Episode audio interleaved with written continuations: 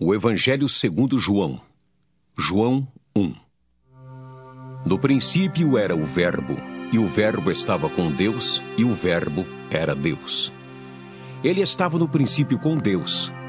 Todas as coisas foram feitas por intermédio dele, e sem ele, nada do que foi feito se fez.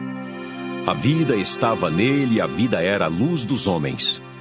A luz resplandece nas trevas, e as trevas não prevaleceram contra ela. Houve um homem enviado por Deus cujo nome era João. Este veio como testemunha para que testificasse a respeito da luz, a fim de todos virem a crer por intermédio dele. Ele não era a luz, mas veio para que testificasse da luz, a saber, a verdadeira luz que, vinda ao mundo, ilumina todo o homem. O Verbo estava no mundo, o mundo foi feito por intermédio dele, mas o mundo não o conheceu. Veio para o que era seu, e os seus não o receberam. Mas a todos quantos o receberam, deu-lhes o poder de serem feitos filhos de Deus, a saber, aos que creem no seu nome, os quais não nasceram do sangue, nem da vontade da carne, nem da vontade do homem, mas de Deus. E o Verbo se fez carne e habitou entre nós, cheio de graça e de verdade, e vimos a sua glória, glória como do unigênito do Pai. João testemunha a respeito dele e exclama: Este é o de quem eu disse. O que vem depois de mim tem, contudo, a primazia, porquanto já existia antes de mim. Porque todos nós temos recebido da sua plenitude graça sobre graça. Porque a lei foi dada por intermédio de Moisés, a graça e a verdade vieram por meio de Jesus Cristo. Ninguém jamais viu a Deus. O Deus unigênito que está no seio do Pai é quem o revelou. Este foi o testemunho de João, quando os judeus lhe enviaram de Jerusalém sacerdotes e levitas para lhe perguntarem: quem és tu? Ele confessou e não negou. Confessou. Eu não sou o Cristo. Então lhe perguntaram: Quem és, pois? És tu Elias? Ele disse: Não sou. És tu o profeta? Respondeu: Não. Disseram-lhe, pois: Declara-nos quem és para que demos resposta àqueles que nos enviaram. Que dizes a respeito de ti mesmo? Então ele respondeu: Eu sou a voz do que clama no deserto. Endireitai o caminho do Senhor, como disse o profeta Isaías. Ora, os que haviam sido enviados eram de entre os fariseus e perguntaram-lhe: Então, por que batizas, se não és o Cristo? nem Elias, nem o profeta.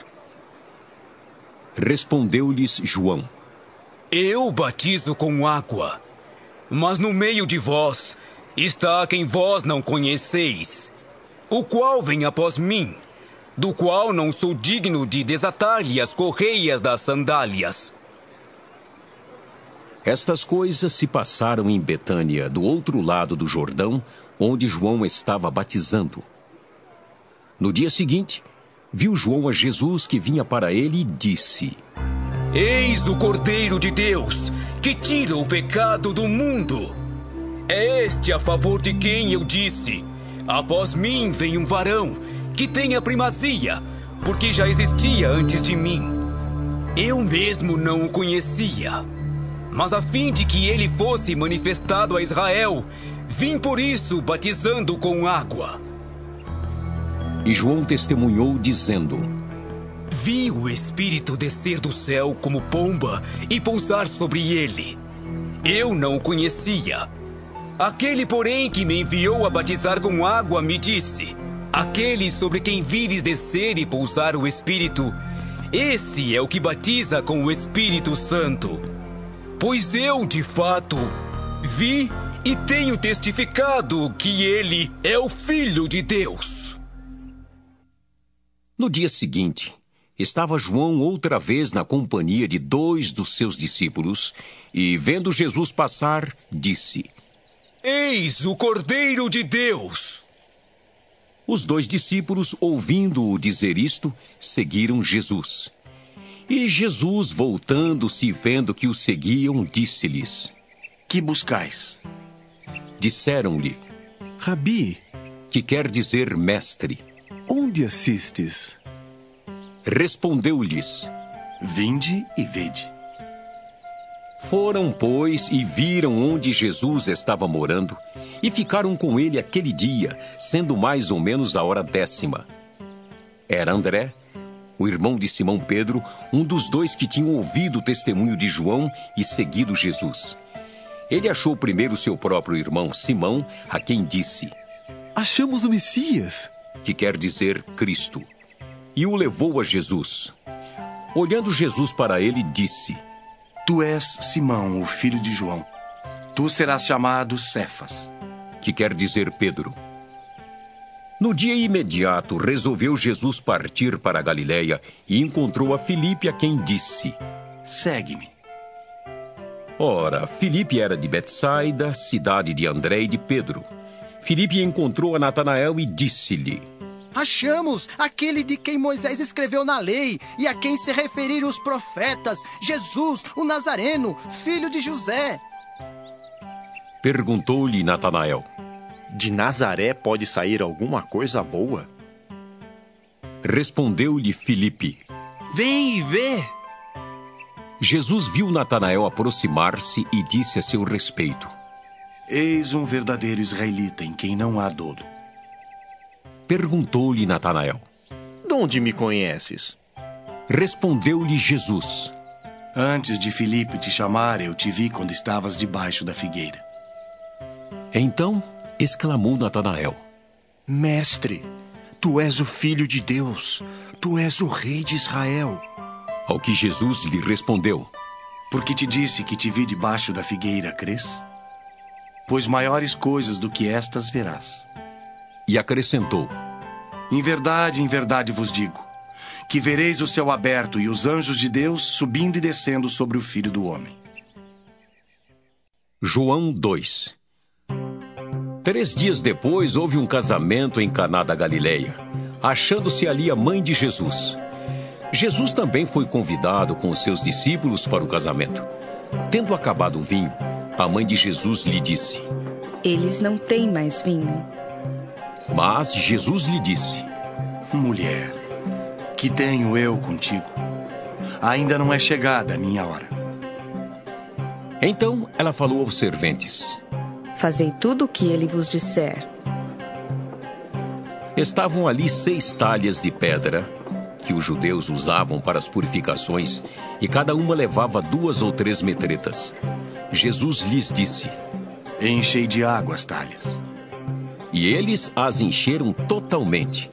Então lhes determinou: Tirai agora e levai ao mestre-sala. Eles o fizeram.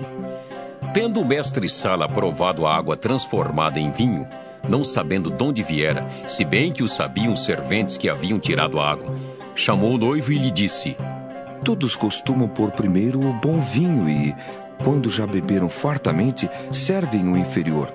Tu, porém, guardaste o bom vinho até agora. Com este, deu Jesus princípio a seus sinais em Caná da Galileia.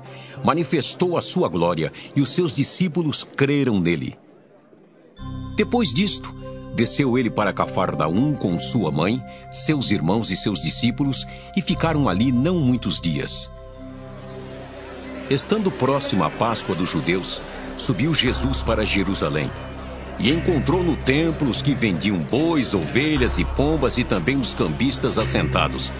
Tendo feito uma zorraga de cordas, expulsou todos do templo, bem como as ovelhas e os bois, derramou pelo chão o dinheiro dos cambistas, virou as mesas e disse aos que vendiam as pombas: Tirai daqui estas coisas. Não façais da casa de meu pai casa de negócio. Lembraram-se os seus discípulos de que está escrito: O zelo da tua casa me consumirá. Perguntaram-lhe, pois, os judeus: Que sinal nos mostras para fazeres estas coisas? Jesus lhes respondeu: Destruí este santuário e em três dias o reconstruirei. Replicaram os judeus. Em 46 anos foi edificado este santuário, e tu em três dias o levantarás?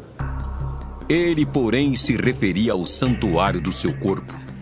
Quando, pois, Jesus ressuscitou dentre os mortos, lembraram-se os seus discípulos de que ele dissera isto, e creram na Escritura e na palavra de Jesus. Estando ele em Jerusalém durante a festa da Páscoa, muitos, vendo os sinais que ele fazia, creram no seu nome. Mas o próprio Jesus não se confiava a eles, porque os conhecia a todos. E não precisava de que alguém lhe desse testemunho a respeito do homem, porque ele mesmo sabia o que era a natureza humana. João 3 Havia entre os fariseus um homem chamado Nicodemos, um dos principais dos judeus. Este de noite foi ter com Jesus e lhe disse: Rabi, sabemos que és mestre vindo da parte de Deus, porque ninguém pode fazer estes sinais que tu fazes se Deus não estiver com ele. A isto respondeu Jesus: Em verdade, em verdade te digo, que se alguém não nascer de novo, não pode ver o reino de Deus. Perguntou-lhe Nicodemos: Como pode um homem nascer sendo velho? Pode porventura voltar ao ventre materno e nascer segunda vez? Respondeu Jesus: Em verdade, em verdade te digo: quem não nascer da água e do espírito não pode entrar no reino de Deus. O que é nascido da carne é carne, e o que é nascido do espírito é espírito. Não te admires de eu te dizer: importa-vos nascer de novo. O vento sopra onde quer. Ouves a sua voz, mas não sabes de onde vem, nem para onde vai. Assim é todo o que é nascido do Espírito. Então lhe perguntou Nicodemos: Como pode suceder isto? Acudiu Jesus: Tu és mestre em Israel e não compreende estas coisas? Em verdade, em verdade te digo, que nós dizemos o que sabemos e testificamos o que temos visto. Contudo, não aceitais o nosso testemunho. Se tratando de coisas terrenas, não me credes. Como crereis se vos falar das celestiais? Ora, ninguém subiu ao céu senão aquele que de lá desceu, a saber, o Filho do Homem que está no céu. E do modo por que Moisés levantou a serpente no deserto, assim importa que o Filho do Homem seja levantado, para que todo o que nele crê tenha vida eterna. Porque Deus amou o mundo de tal maneira que deu seu Filho unigênito, para que todo o que nele crê não pereça, mas tenha vida eterna.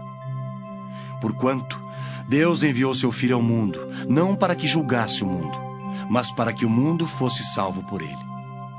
Quem nele crê não é julgado. O que não crê já está julgado, porquanto não crê no nome do unigênito Filho de Deus. O julgamento é este: que a luz veio ao mundo, e os homens amaram mais as trevas do que a luz, porque as suas obras eram más.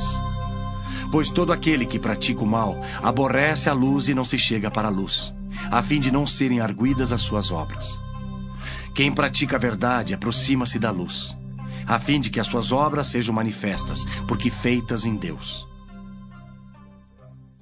Depois disto, foi Jesus com seus discípulos para a terra da Judéia. Ali permaneceu com eles e batizava. Ora, João estava também batizando em Enom, perto de Salim, porque havia ali muitas águas e para lá concorria o povo e era batizado. Pois João ainda não tinha sido encarcerado. Ora, entre os discípulos de João e um judeu, suscitou-se uma contenda com respeito à purificação. E foram ter com João e lhe disseram: Mestre, aquele que estava contigo além do Jordão, do qual tens dado testemunho, está batizando e todos lhe saem ao encontro. Respondeu João: O homem não pode receber coisa alguma se do céu não lhe for dada. Vós mesmos sois testemunhas de que vos disse: Eu não sou o Cristo, mas fui enviado como seu precursor. O que tem a noiva é o noivo. O amigo do noivo que está presente o ouve, muito se regozija por causa da voz do noivo. Pois esta alegria já se cumpriu em mim. Convém que ele cresça e que eu diminua. Quem vem das alturas certamente está acima de todos. Quem vem da terra é terreno e fala da terra. Quem veio do céu está acima de todos e testifica o que tem visto e ouvido. Contudo, ninguém aceita o seu testemunho. Quem, todavia, lhe aceita o testemunho, por sua vez certifica que Deus é verdadeiro.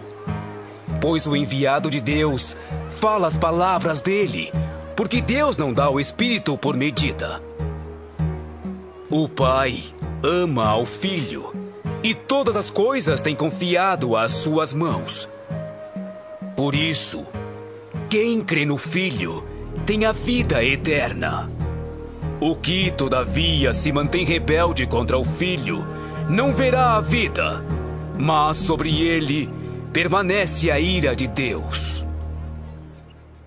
João 4 Quando, pois, o Senhor veio a saber que os fariseus tinham ouvido dizer que ele, Jesus, fazia e batizava mais discípulos que João, se bem que Jesus mesmo não batizava, e sim os seus discípulos, deixou a Judéia, retirando-se outra vez para a Galiléia. E era-lhe necessário atravessar a província de Samaria. Chegou, pois, a uma cidade samaritana chamada Sicar, perto das terras que Jacó dera a seu filho José. Estava ali a fonte de Jacó. Cansado da viagem, assentara-se Jesus junto à fonte, por volta da hora sexta. Nisto veio uma mulher samaritana tirar água. Disse-lhe Jesus: Dá-me de beber. Pois seus discípulos tinham ido à cidade para comprar alimentos. Então lhe disse a mulher samaritana: Como sendo tu judeu, pedes de beber a mim, que sou mulher samaritana? Porque os judeus não se dão com os samaritanos. Replicou-lhe Jesus: Se conheceras o dom de Deus e quem é o que te pede, dá-me de beber. Tu lhe pedirias e ele te daria água viva. Respondeu-lhe ela: Senhor, tu não tens com que atirar, e o poço é fundo. Onde, pois, tens a água viva? És tu, porventura, maior do que Jacó, o nosso pai, que nos deu o poço do qual ele mesmo bebeu, e bem assim seus filhos e seu gado? Afirmou-lhe Jesus: Quem beber desta água tornará a ter sede. Aquele, porém, que beber da água que eu lhe der nunca mais terá sede. Pelo contrário, a água que eu lhe der será nele uma fonte a jorrar para a vida eterna. Disse-lhe a mulher: Senhor, dá-me dessa água para que eu não mais tenha sede, nem precise vir aqui buscá-la. Disse-lhe Jesus: Vai, chama teu marido e vem cá. Ao que lhe respondeu a mulher: Não. Não tenho marido. Replicou-lhe Jesus: Bem disseste, não tenho marido.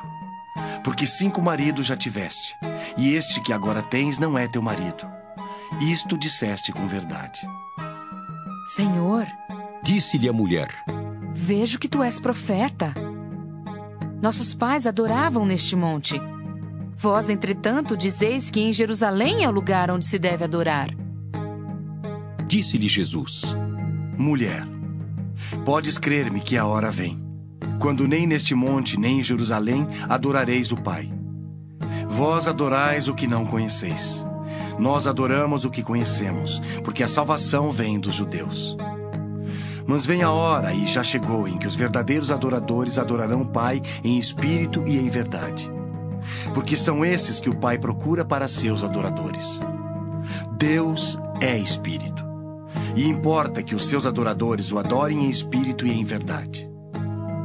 Eu sei Respondeu a mulher: que há de vir o Messias chamado Cristo. Quando ele vier, nos anunciará todas as coisas. Disse-lhe Jesus: Eu sou, eu que falo contigo. Neste ponto chegaram os seus discípulos e se admiraram de que estivesse falando com uma mulher. Todavia, nenhum lhe disse: Que perguntas? Ou por que falas com ela? Quanto à mulher, deixou seu cântaro, foi à cidade e disse àqueles homens: Vinde comigo e vede um homem que me disse tudo quanto tenho feito. Será este, porventura, o Cristo?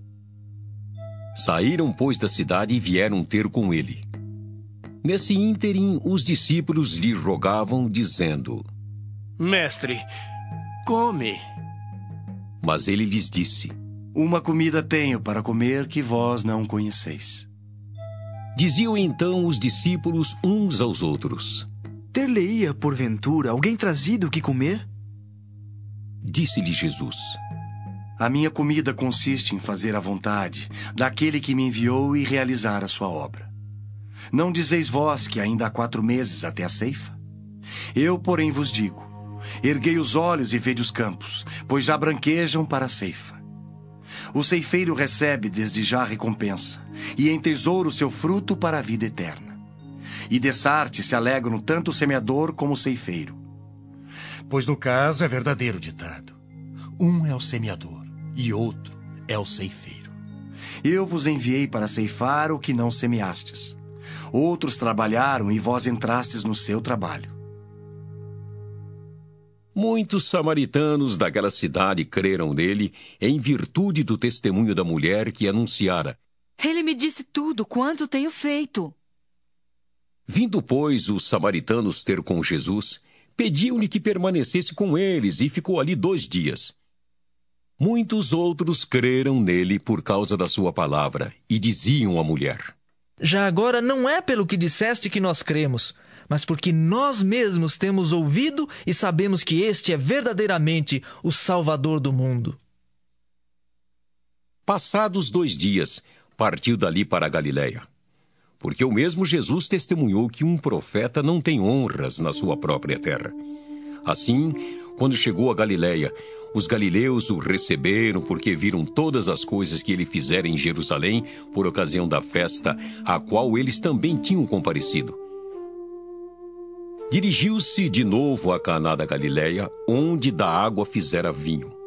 Ora, havia um oficial do rei cujo filho estava doente em Cafarnaum. Tendo ouvido dizer que Jesus viera da Judéia para a Galiléia, foi ter com ele e lhe rogou que descesse para curar seu filho que estava à morte. Então Jesus lhe disse: Se porventura não virdes sinais e prodígios, de modo nenhum crereis. Rogou-lhe o oficial: Senhor, desce antes que meu filho morra. Vai, disse-lhe Jesus: Teu filho vive. O homem creu na palavra de Jesus e partiu. Já ele descia quando os seus servos lhe vieram ao encontro, anunciando-lhe que o seu filho vivia. Então indagou deles a que hora o seu filho se sentira melhor. Informaram. Ontem, à hora sétima, a febre o deixou. Com isto, reconheceu o pai ser aquela precisamente a hora em que Jesus lhe dissera: Teu filho vive. E creu ele toda a sua casa. Foi este o segundo sinal que fez Jesus depois de vir da Judéia para a Galiléia. João 5 Passadas estas coisas, havia uma festa dos judeus e Jesus subiu para Jerusalém. Ora, existe ali junto à porta das ovelhas um tanque chamado em hebraico Betesda, o qual tem cinco pavilhões. Nestes jazia uma multidão de enfermos, cegos, coxos, paralíticos, esperando que se movesse a água. Porquanto um anjo descia em certo tempo, agitando-a, e o primeiro que entrava no tanque, uma vez agitada a água, sarava de qualquer doença que tivesse. Estava ali um homem enfermo havia 38 anos. Jesus, vendo-o deitado e sabendo que estava assim há muito tempo, perguntou-lhe: Queres ser curado? Respondeu-lhe o enfermo: Senhor, não tenho ninguém que me ponha no tanque quando a água é agitada, pois enquanto eu vou, desce o outro antes de mim. Então lhe disse Jesus: Levanta-te, toma o teu leito e anda. Imediatamente o homem se viu curado e, tomando o leito, pôs-se a andar. E aquele dia era sábado. Por isso disseram os judeus ao que fora curado: Hoje é sábado e não te é lícito carregar o leito. Ao que ele lhes respondeu: O mesmo que me curou me disse: Toma o teu leito e anda. Perguntaram-lhe eles: Quem é o homem que te disse: Toma o teu leito e anda? Mas o que fora curado não sabia quem era, porque Jesus se havia retirado por haver muita gente naquele lugar. Mais tarde, Jesus o encontrou no templo e lhe disse: Olha que já estás curado. Não peques mais para que não te suceda coisa pior. O homem retirou-se e disse aos judeus que fora Jesus que o havia curado. E os judeus perseguiam Jesus porque fazia estas coisas no sábado.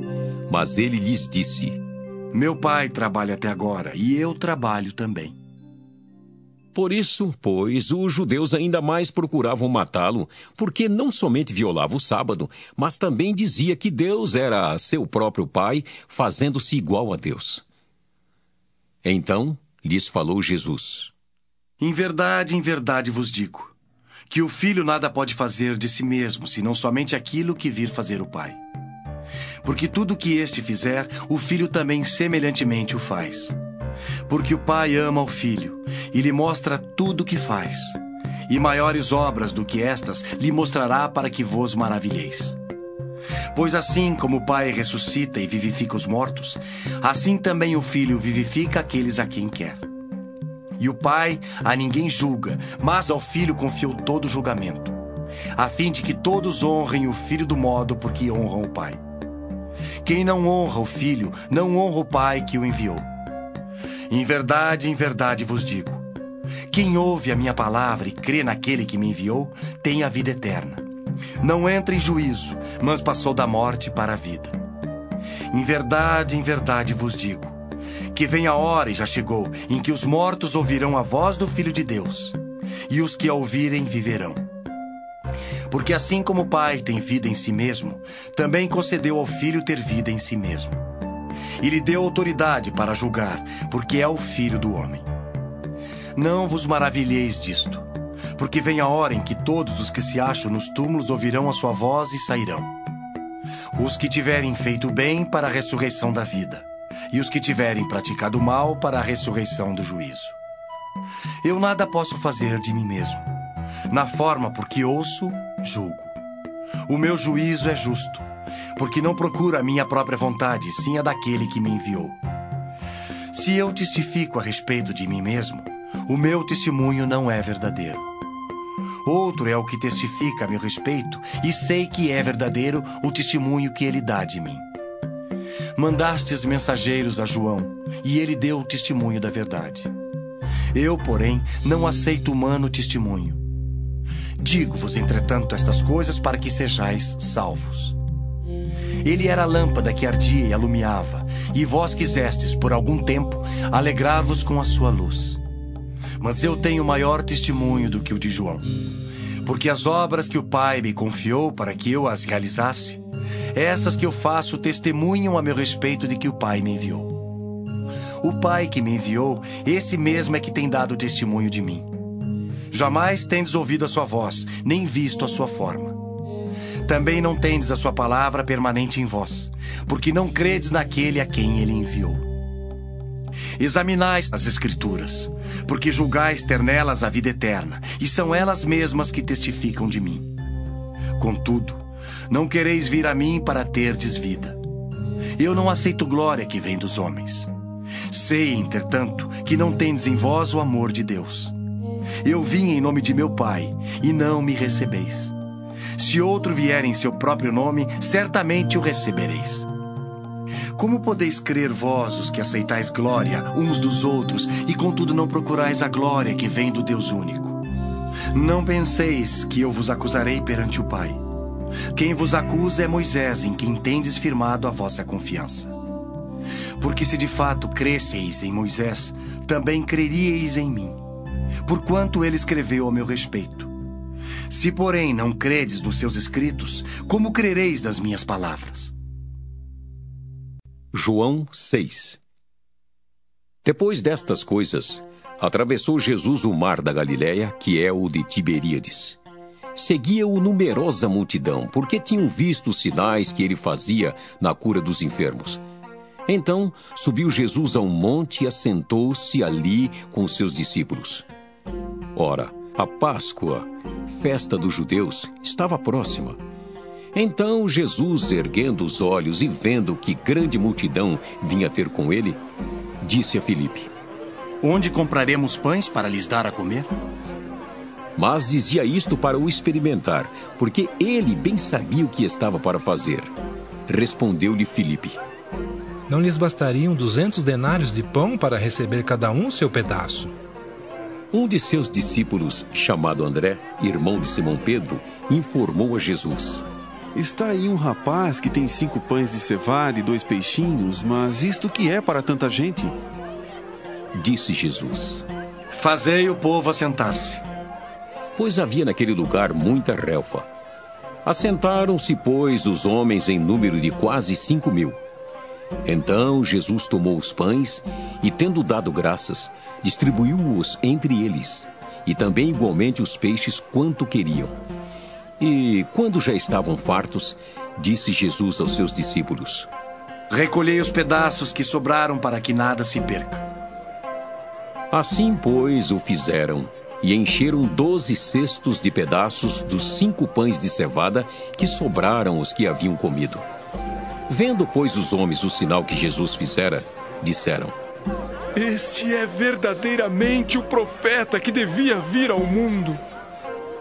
Sabendo, pois, Jesus que estavam para vir com o intuito de arrebatá-lo para o proclamarem rei, retirou-se novamente sozinho para o monte. Ao descambar o dia, os seus discípulos desceram para o mar. E tomando um barco, passaram para o outro lado rumo a Cafarnaum. Já se fazia escuro e Jesus ainda não viera ter com eles. E o mar começava a empolar-se, agitado por vento rijo que soprava. Tendo navegado uns 25 a 30 estádios, eis que viram Jesus andando por sobre o mar, aproximando-se do barco, e ficaram possuídos de temor. Mas Jesus lhes disse: Sou eu, não temais.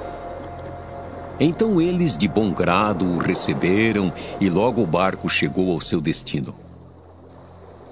No dia seguinte, a multidão que ficara do outro lado do mar notou que ali não havia senão um pequeno barco e que Jesus não embarcara nele com seus discípulos, tendo estes partido sós.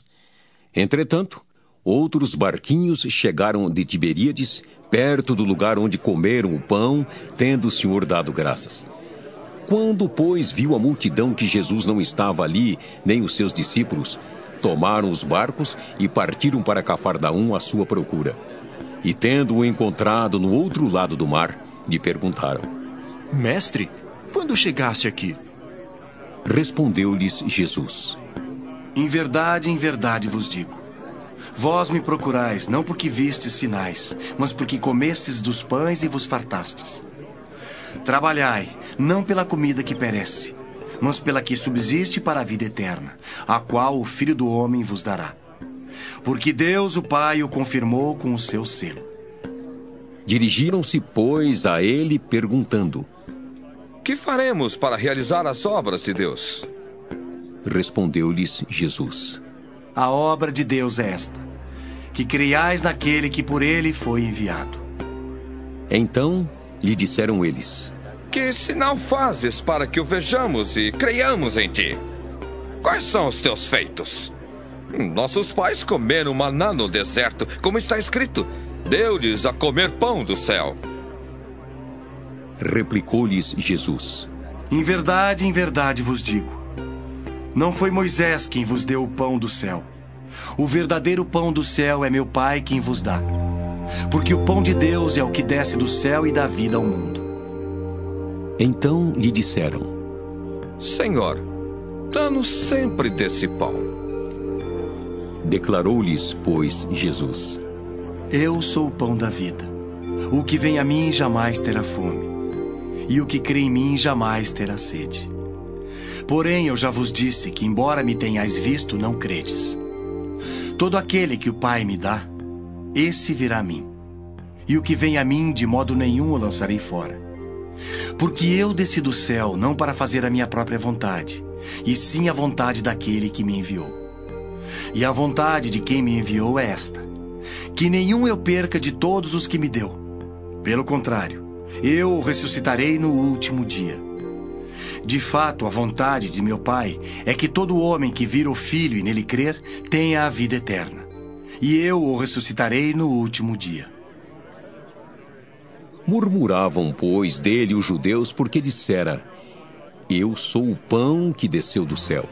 E diziam: Não é este Jesus, o filho de José? Acaso não lhe conhecemos o pai e a mãe? Como, pois, agora diz: Desci do céu? Respondeu-lhes Jesus: Não murmureis entre vós.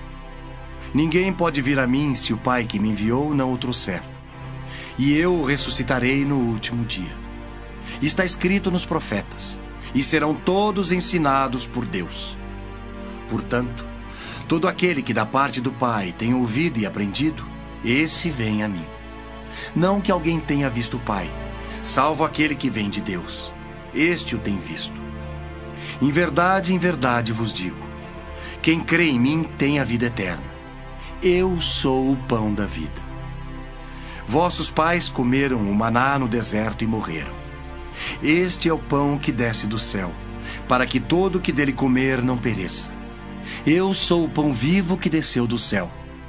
Se alguém dele comer, viverá eternamente.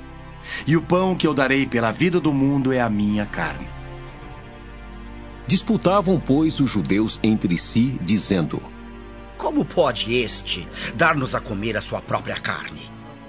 Respondeu-lhes Jesus: Em verdade, em verdade vos digo: se não comerdes a carne do filho do homem e não beberdes o seu sangue, não tendes vida em vós mesmos. Quem comer a minha carne e beber o meu sangue tem a vida eterna, e eu o ressuscitarei no último dia. Pois a minha carne é verdadeira comida, e o meu sangue é verdadeira bebida. Quem comer a minha carne e beber o meu sangue, permanece em mim, e eu nele. Assim como o Pai que vive me enviou, e igualmente eu vivo pelo Pai, também quem de mim se alimenta, por mim viverá. Este é o pão que desceu do céu, em nada semelhante àquele que os vossos pais comeram e contudo morreram. Quem comer este pão viverá eternamente. Estas coisas disse Jesus, quando ensinava na sinagoga de Cafarnaum. Muitos dos seus discípulos, tendo ouvido tais palavras, disseram: Duro é este discurso. Quem o pode ouvir? Mas Jesus, sabendo por si mesmo que eles murmuravam a respeito de suas palavras, interpelou-os: Isto vos escandaliza? Que será, pois, se virdes o filho do homem subir para o lugar onde primeiro estava? O espírito é o que vivifica. A carne para nada aproveita. As palavras que eu vos tenho dito são espírito e são vida. Contudo, há descrentes entre vós. Pois Jesus sabia desde o princípio quais eram os que não criam e quem o havia de trair. E prosseguiu: Por causa disto é que vos tenho dito: ninguém poderá vir a mim se pelo Pai não lhe for concedido. À vista disso, muitos dos seus discípulos o abandonaram e já não andavam com ele. Então perguntou Jesus aos doze: Porventura quereis também vós outros retirar-vos? Respondeu-lhe Simão Pedro: Senhor, para quem iremos? Tu tens as palavras da vida eterna, e nós temos crido e conhecido que tu és o Santo de Deus. Replicou-lhes Jesus: Não vos escolhi eu em número de doze? Contudo, um de vós é diabo. Referia-se ele a Judas, filho de Simão Iscariotes, porque era quem estava para traí-lo, sendo um dos doze. João 7 Passadas estas coisas, Jesus andava pela Galiléia porque não desejava percorrer a Judéia, visto que os judeus procuravam matá-lo. Ora, a festa dos judeus, chamada de Festa dos Tabernáculos, estava próxima. Dirigiram-se, pois, a ele os seus irmãos e lhe disseram: Deixa este lugar e vai para a Judéia, para que também os teus discípulos vejam as obras que fazes. Porque ninguém há que procure ser conhecido em público e, contudo, realize os seus feitos em oculto. Se fazes estas coisas, manifesta-te ao mundo. Pois nem mesmo os seus irmãos criam nele. Disse-lhes, pois, Jesus: O meu tempo ainda não chegou, mas o vosso sempre está presente. Não pode o mundo odiar-vos, mas a mim me odeia. Porque eu dou testemunho a seu respeito de que as suas obras são más. Subi vós outros à festa. Eu, por enquanto, não subo, porque o meu tempo ainda não está cumprido. Disse-lhes Jesus estas coisas e continuou na Galiléia. Mas depois que seus irmãos subiram para a festa, então subiu ele também, não publicamente, mas em oculto. Ora, os judeus o procuravam na festa e perguntavam: Onde estará ele? E havia grande murmuração a seu respeito entre as multidões. Uns diziam: Ele é bom. E outros: Não, antes engana o povo. Entretanto, ninguém falava dele abertamente por ter medo dos judeus.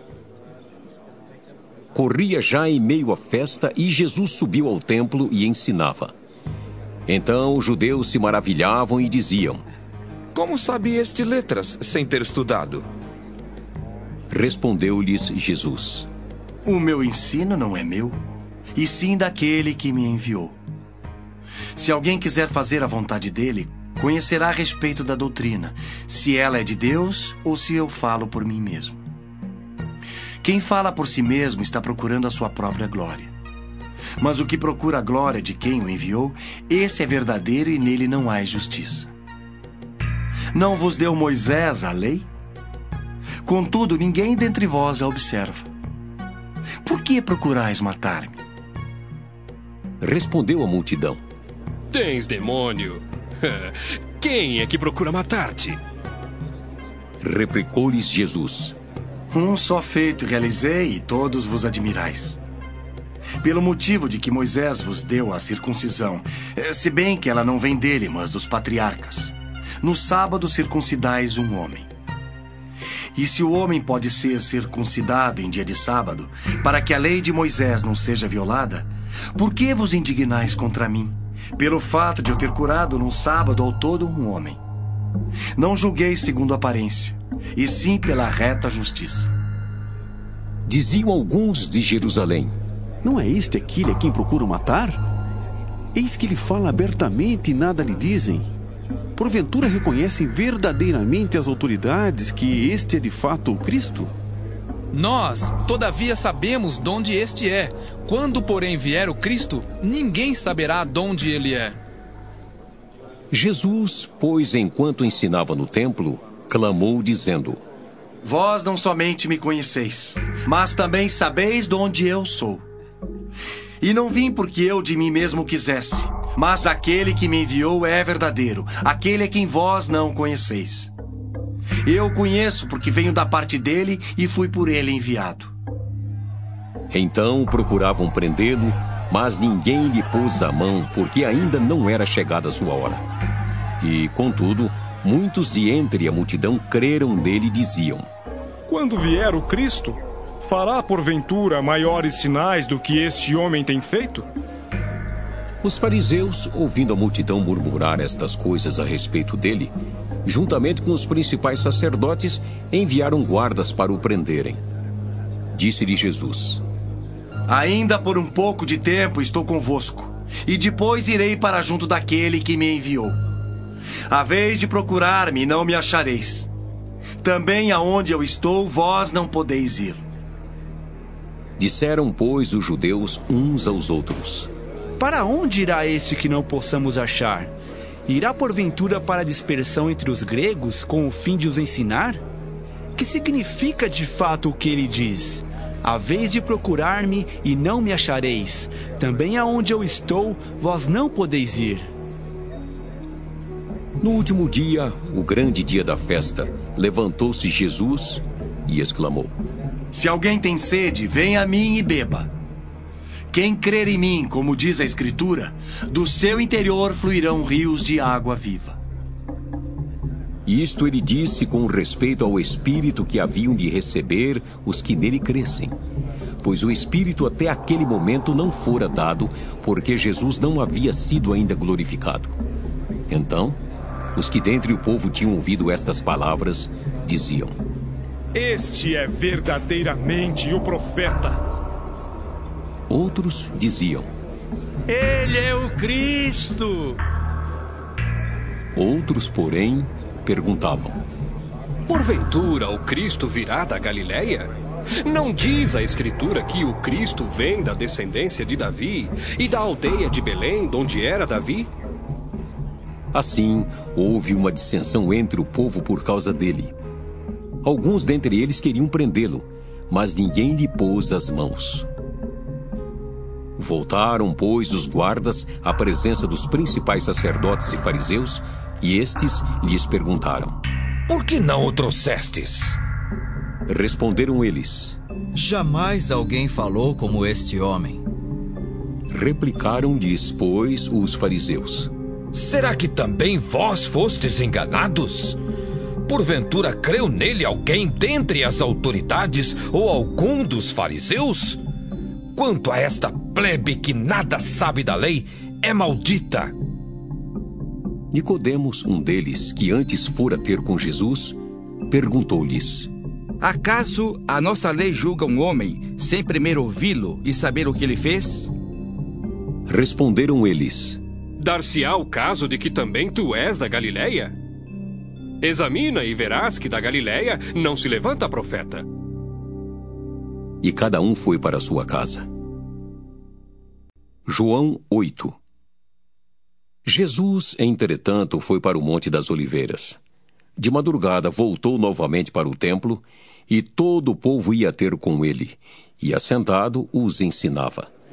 Os escribas e fariseus trouxeram à sua presença uma mulher surpreendida em adultério e, fazendo-a ficar de pé no meio de todos, disseram a Jesus: Hum, mestre, esta mulher foi apanhada em flagrante adultério. Hum, e na lei nos mandou Moisés que tais mulheres sejam apedrejadas.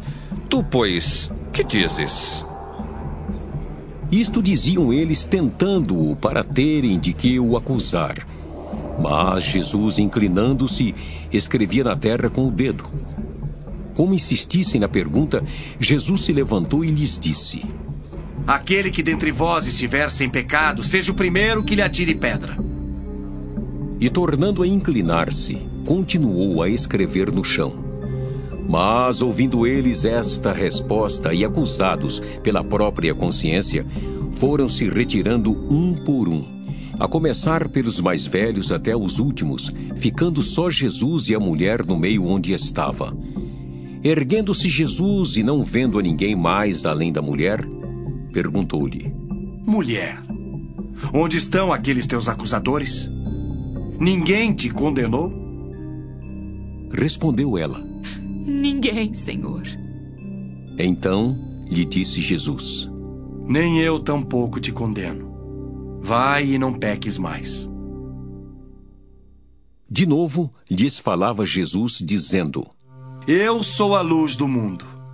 Quem me segue não andará nas trevas. Pelo contrário, terá a luz da vida. Então lhe objetaram os fariseus: Tu dás testemunho de ti mesmo.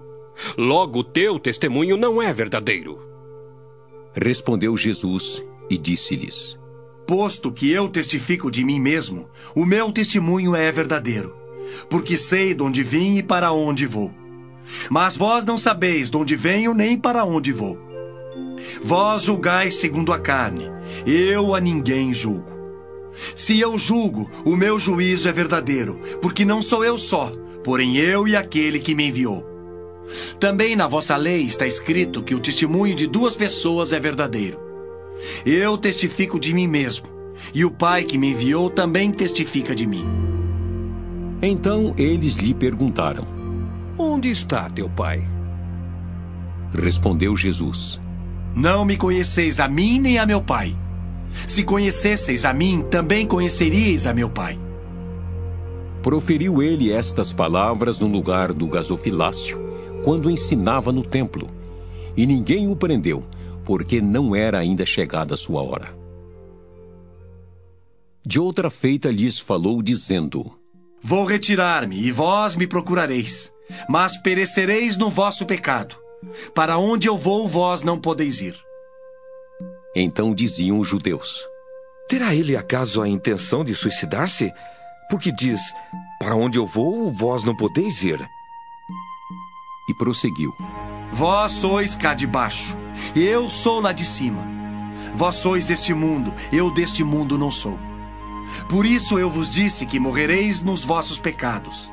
Porque se não crerdes que eu sou, morrereis nos vossos pecados. Então lhe perguntaram: Quem és tu? Respondeu-lhes Jesus: Que é que desde o princípio vos tenho dito? Muitas coisas tenho para dizer a vosso respeito e vos julgar.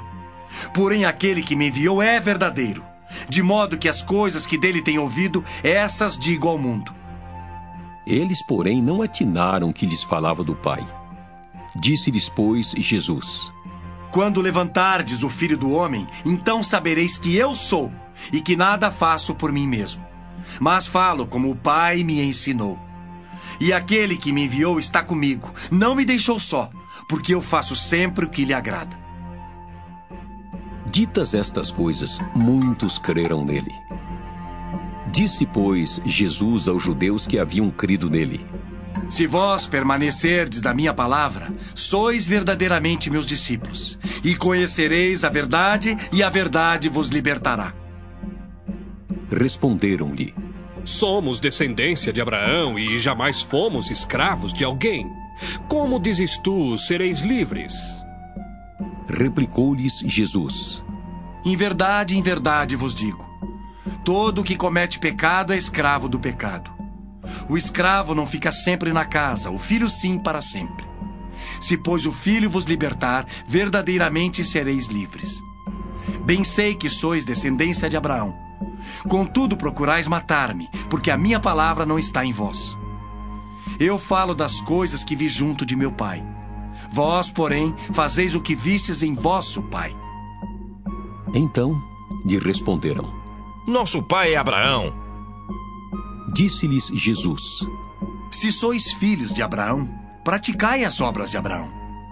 Mas agora procurais matar-me a mim, que vos tenho falado a verdade que ouvi de Deus. Assim não procedeu Abraão. Vós fazeis as obras de vosso pai.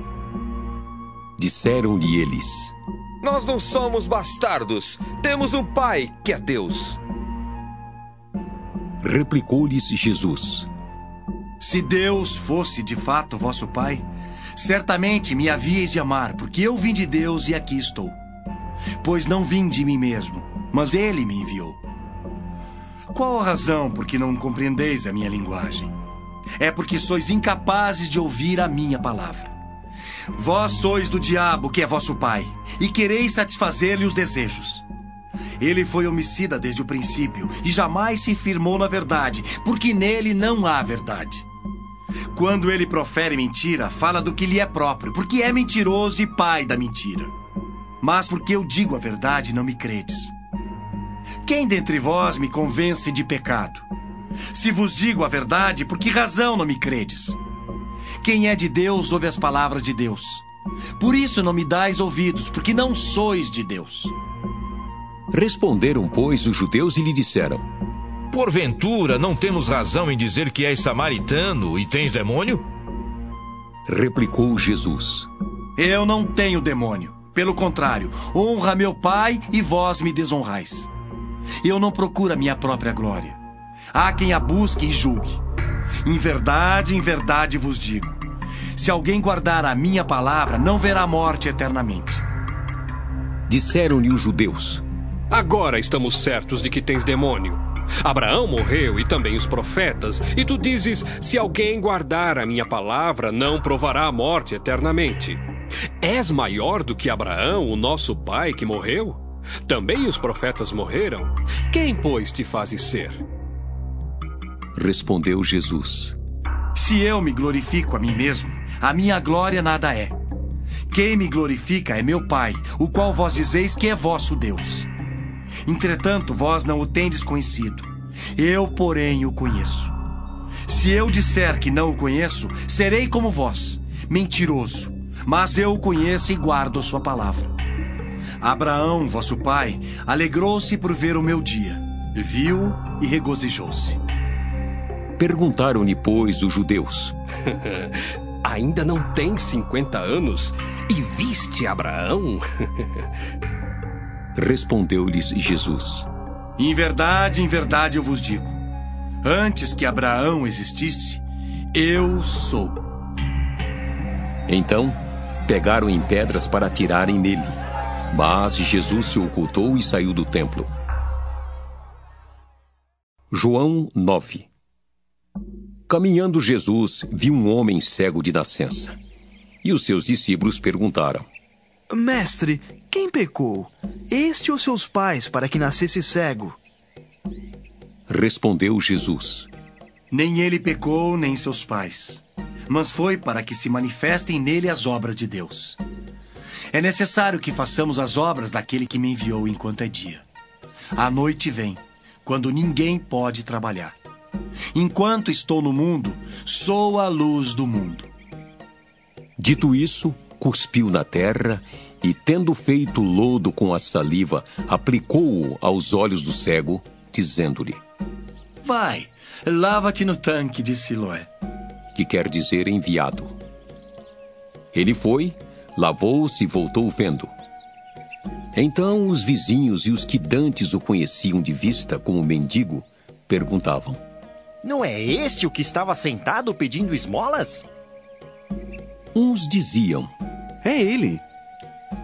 Outros: Não, mas se parece com ele.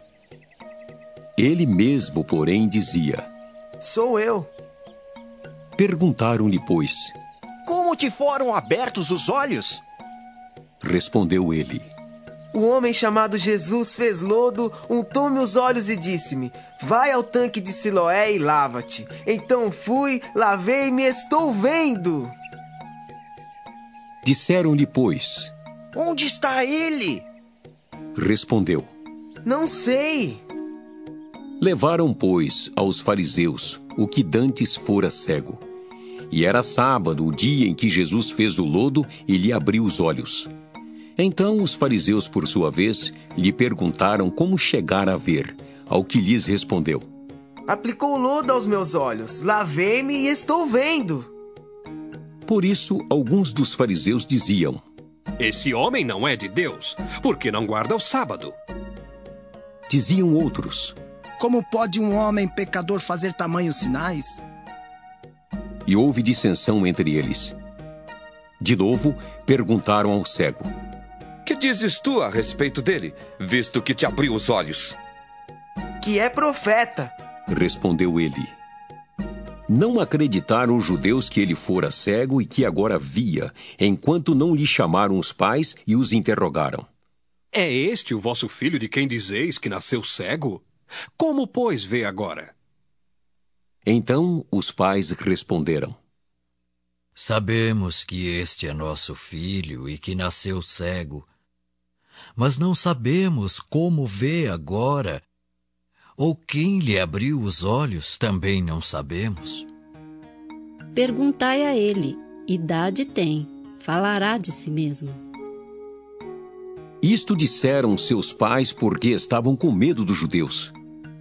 Pois estes já haviam assentado que, se alguém confessasse ser Jesus o Cristo, fosse expulso da sinagoga.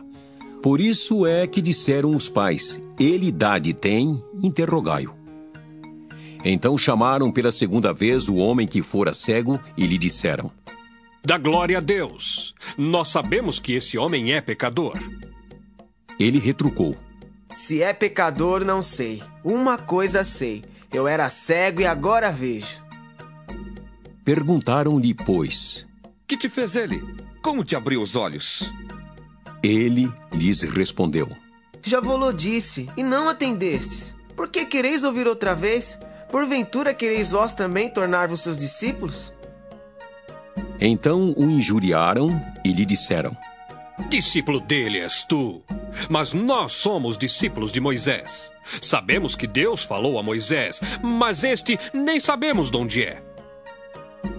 Respondeu-lhes o homem: Nisto é de estranhar que vós não saibais de onde ele é e contudo me abriu os olhos.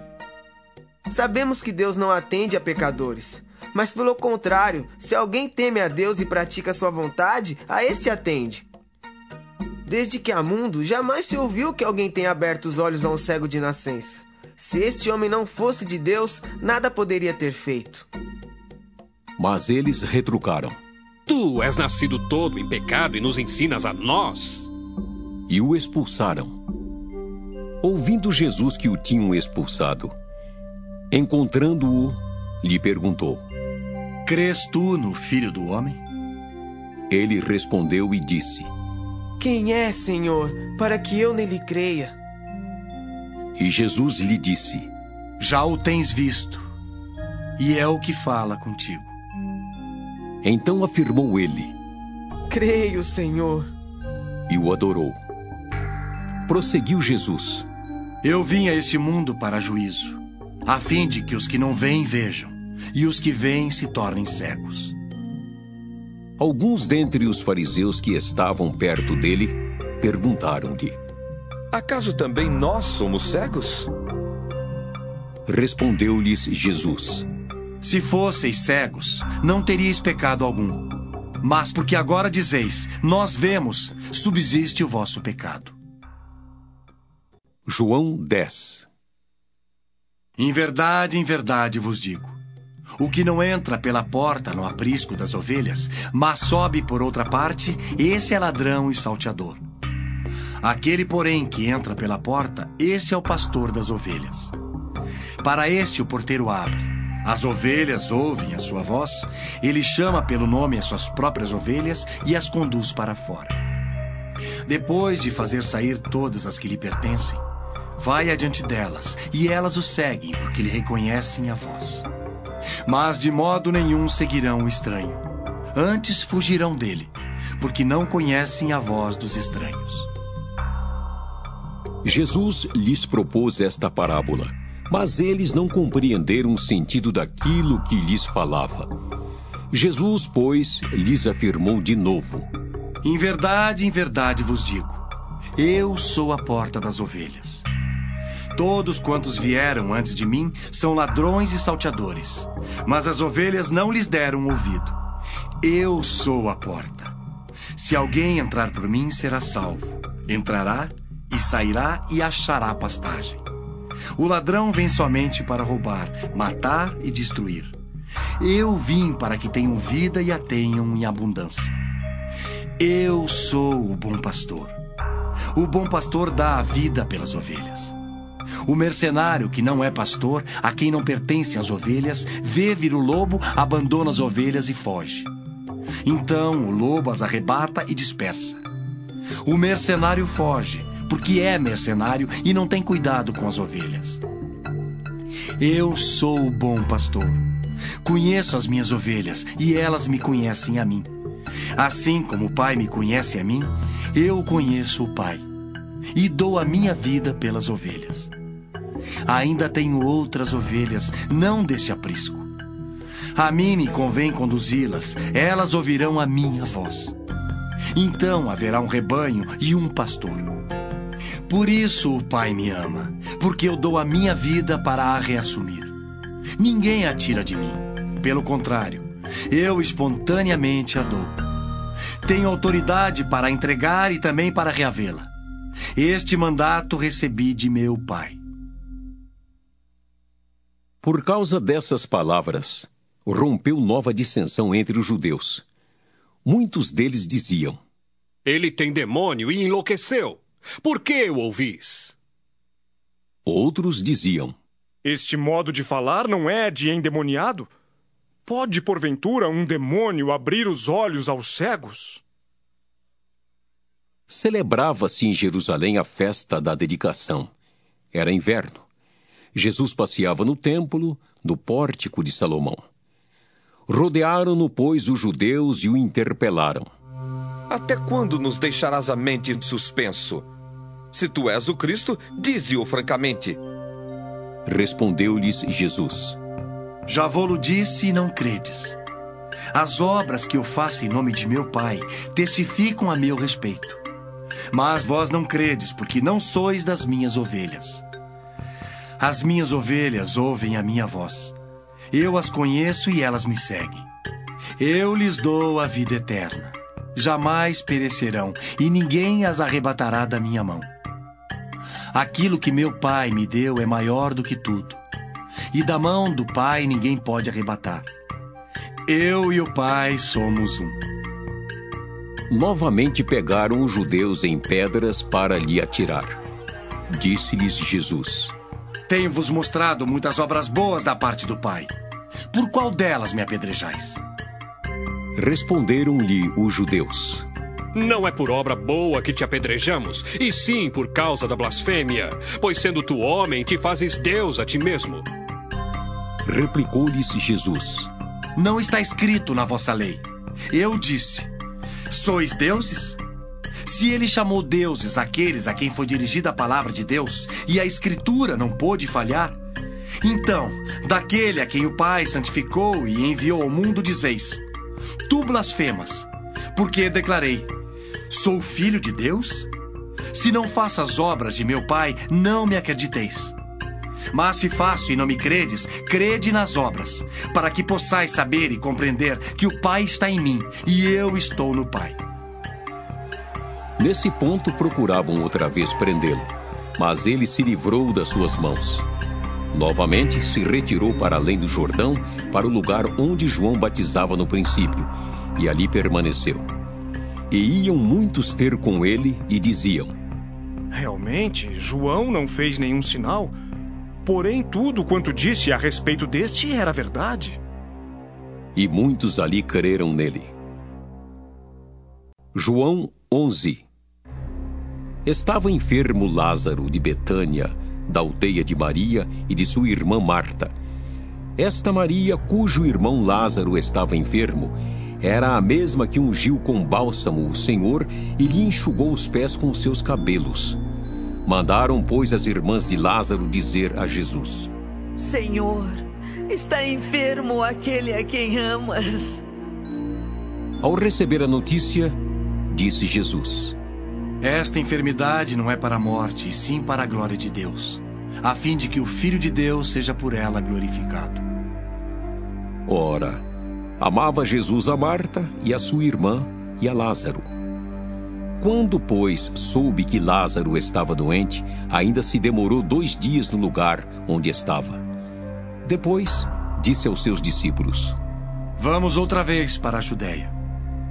Disseram-lhe os discípulos: Mestre, ainda agora os judeus procuravam apedrejar-te e voltas para lá?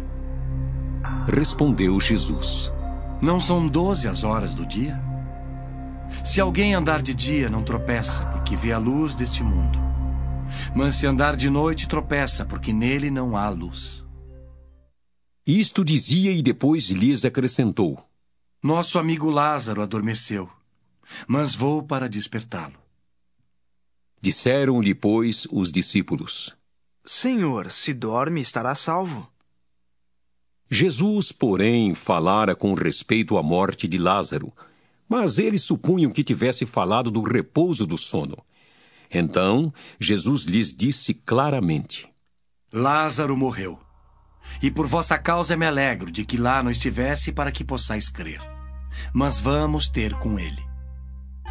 Então Tomé, chamado Dídimo, disse aos condiscípulos: Vamos também nós para morrermos com ele. Chegando Jesus, encontrou Lázaro já sepultado havia quatro dias. Ora, Betânia estava a cerca de quinze estádios perto de Jerusalém. Muitos dentre os judeus tinham vindo ter com Marta e Maria para as consolar a respeito de seu irmão. Marta, quando soube que vinha Jesus, saiu ao seu encontro. Maria, porém, ficou sentada em casa. Disse, pois, Marta a Jesus: Senhor, se estiveras aqui, não teria morrido meu irmão. Mas também sei que, mesmo agora, tudo quanto pedires a Deus, Deus te concederá. Declarou-lhe Jesus: Teu irmão há de ressurgir. Eu sei, replicou Marta, que ele há de ressurgir na ressurreição no último dia. Disse-lhe Jesus: Eu sou a ressurreição e a vida.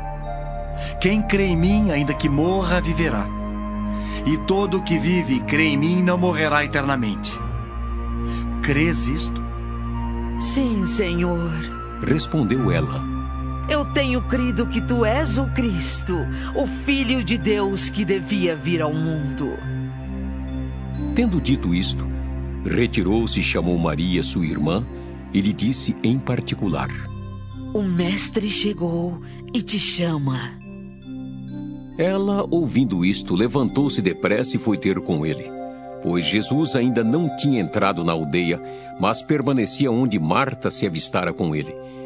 Os judeus que estavam com Maria em casa e a consolavam, vendo-a levantar-se depressa e sair, seguiram-na, supondo que ela ia ao túmulo para chorar. Quando Maria chegou ao lugar onde estava Jesus, ao vê-lo, lançou-se-lhe aos pés, dizendo: Senhor, se estiveras aqui, meu irmão não teria morrido. Jesus, vendo-a chorar, e bem assim os judeus que a acompanhavam, agitou-se no espírito e comoveu-se. E perguntou: Onde o sepultastes? Eles lhe responderam: Senhor, vem e vê. Jesus chorou. Então disseram os judeus: Vede quanto o amava. Mas alguns objetaram: não podia ele, que abriu os olhos ao cego, fazer que este não morresse? Jesus, agitando-se novamente em si mesmo, encaminhou-se para o túmulo. Era este uma gruta a cuja entrada tinha um posto uma pedra. Então ordenou Jesus: Tirai a pedra. Disse-lhe Marta, irmã do morto: Senhor, já cheira mal, porque já é de quatro dias. Respondeu-lhe Jesus: Não te disse eu que, se creres, verás a glória de Deus? Tiraram então a pedra. E Jesus, levantando os olhos para o céu, disse: Pai, graças te dou porque me ouviste. Aliás, eu sabia que sempre me ouves. Mas assim falei por causa da multidão presente, para que creiam que tu me enviaste. E, tendo dito isto, clamou em alta voz: Lázaro, vem para fora. Saiu aquele que estivera morto, tendo os pés e as mãos ligados com ataduras e o rosto envolto num lenço. Então lhes ordenou Jesus: Desatai-o e deixai-o ir. Muitos, pois, dentre os judeus que tinham vindo visitar Maria, vendo o que fizera Jesus, creram nele. Outros, porém, foram ter com os fariseus e lhes contaram dos feitos que Jesus realizara. Então os principais sacerdotes e os fariseus convocaram o sinédrio e disseram: Que estamos fazendo, uma vez que este homem opera muitos sinais? Se o deixarmos assim, todos crerão nele. Depois virão os romanos e tomarão não só o nosso lugar, mas a própria nação. Caifás, porém, um dentre eles, sumo sacerdote naquele ano, advertiu-os, dizendo: Vós nada sabeis, nem considerais que vos convém que morra um só homem pelo povo, e que não venha a perecer toda a nação. Ora, ele não disse isto de si mesmo, mas, sendo sumo sacerdote naquele ano, profetizou que Jesus estava para morrer pela nação. E não somente pela nação, mas também para reunir em um só corpo os filhos de Deus que andam dispersos. Desde aquele dia, resolveram matá-lo. De sorte que Jesus já não andava publicamente entre os judeus, mas retirou-se para uma região vizinha ao deserto, para uma cidade chamada Efraim. E ali permaneceu com os discípulos. Estava próxima a Páscoa dos judeus, e muitos daquela região subiram para Jerusalém antes da Páscoa para se purificarem. Lá procuravam Jesus e, estando eles no templo, diziam uns aos outros: Que vos parece? Não virá ele à festa? Ora, os principais sacerdotes e os fariseus tinham dado ordem para, se alguém soubesse onde ele estava, denunciá-lo a fim de o prenderem. João 12 Seis dias antes da Páscoa, foi Jesus para Betânia, onde estava Lázaro, a quem ele ressuscitara dentre os mortos. Deram-lhe, pois, ali uma ceia. Marta servia, sendo Lázaro um dos que estavam com ele à mesa. Então Maria, tomando uma libra de bálsamo de nardo puro, muito precioso, ungiu os pés de Jesus e os enxugou com seus cabelos, e encheu-se toda a casa com o perfume do bálsamo. Mas Judas Iscariotes, um dos seus discípulos, o que estava para traí-lo, disse: Por que não se vendeu este perfume por trezentos denários e não se deu aos pobres? Isto disse ele, não porque tivesse cuidado dos pobres, mas porque era ladrão e, tendo a bolsa, tirava o que nela se lançava.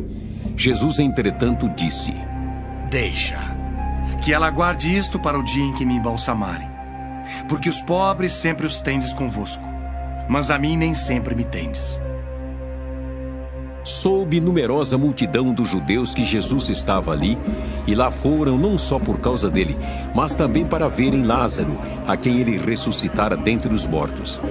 Mas os principais sacerdotes resolveram matar também Lázaro, porque muitos dos judeus, por causa dele, voltavam crendo em Jesus. No dia seguinte, a numerosa multidão que viera à festa, tendo ouvido que Jesus estava de caminho para Jerusalém, tomou ramos de palmeiras e saiu ao seu encontro, clamando: Hosana! Bendito que vem em nome do Senhor e que é Rei de Israel! E Jesus, tendo conseguido um jumentinho, montou-o segundo está escrito: Não temas, filha de Sião, eis que o teu rei aí vem, montado em um filho de jumenta. Seus discípulos a princípio não compreenderam isto. Quando, porém, Jesus foi glorificado, então eles se lembraram de que estas coisas estavam escritas a respeito dele e também de que isso lhe fizeram. Dava, pois, testemunho disto à multidão que estivera com ele, quando chamara Lázaro do túmulo e o levantara dentre os mortos. Por causa disso, também a multidão lhe saiu ao encontro, pois ouviu que ele fizera este sinal. De sorte que os fariseus disseram entre si: Vede que nada aproveitais. Eis aí vai o mundo após ele. Ora, entre os que subiram para adorar durante a festa, havia alguns gregos. Estes, pois, se dirigiram a Filipe, que era de Betsaida da Galileia, e lhe rogaram: Senhor, queremos ver Jesus.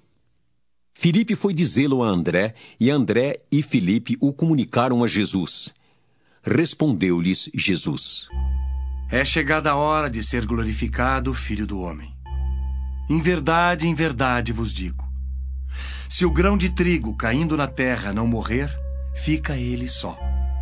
Mas se morrer, produz muito fruto. Quem ama a sua vida, perde-a. Mas aquele que odeia a sua vida neste mundo, preservá-la-á para a vida eterna.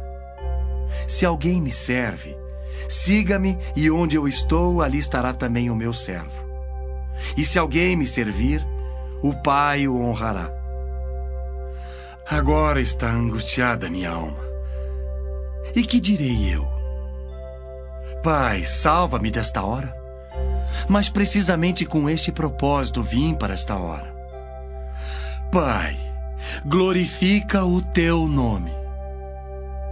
Então veio uma voz do céu.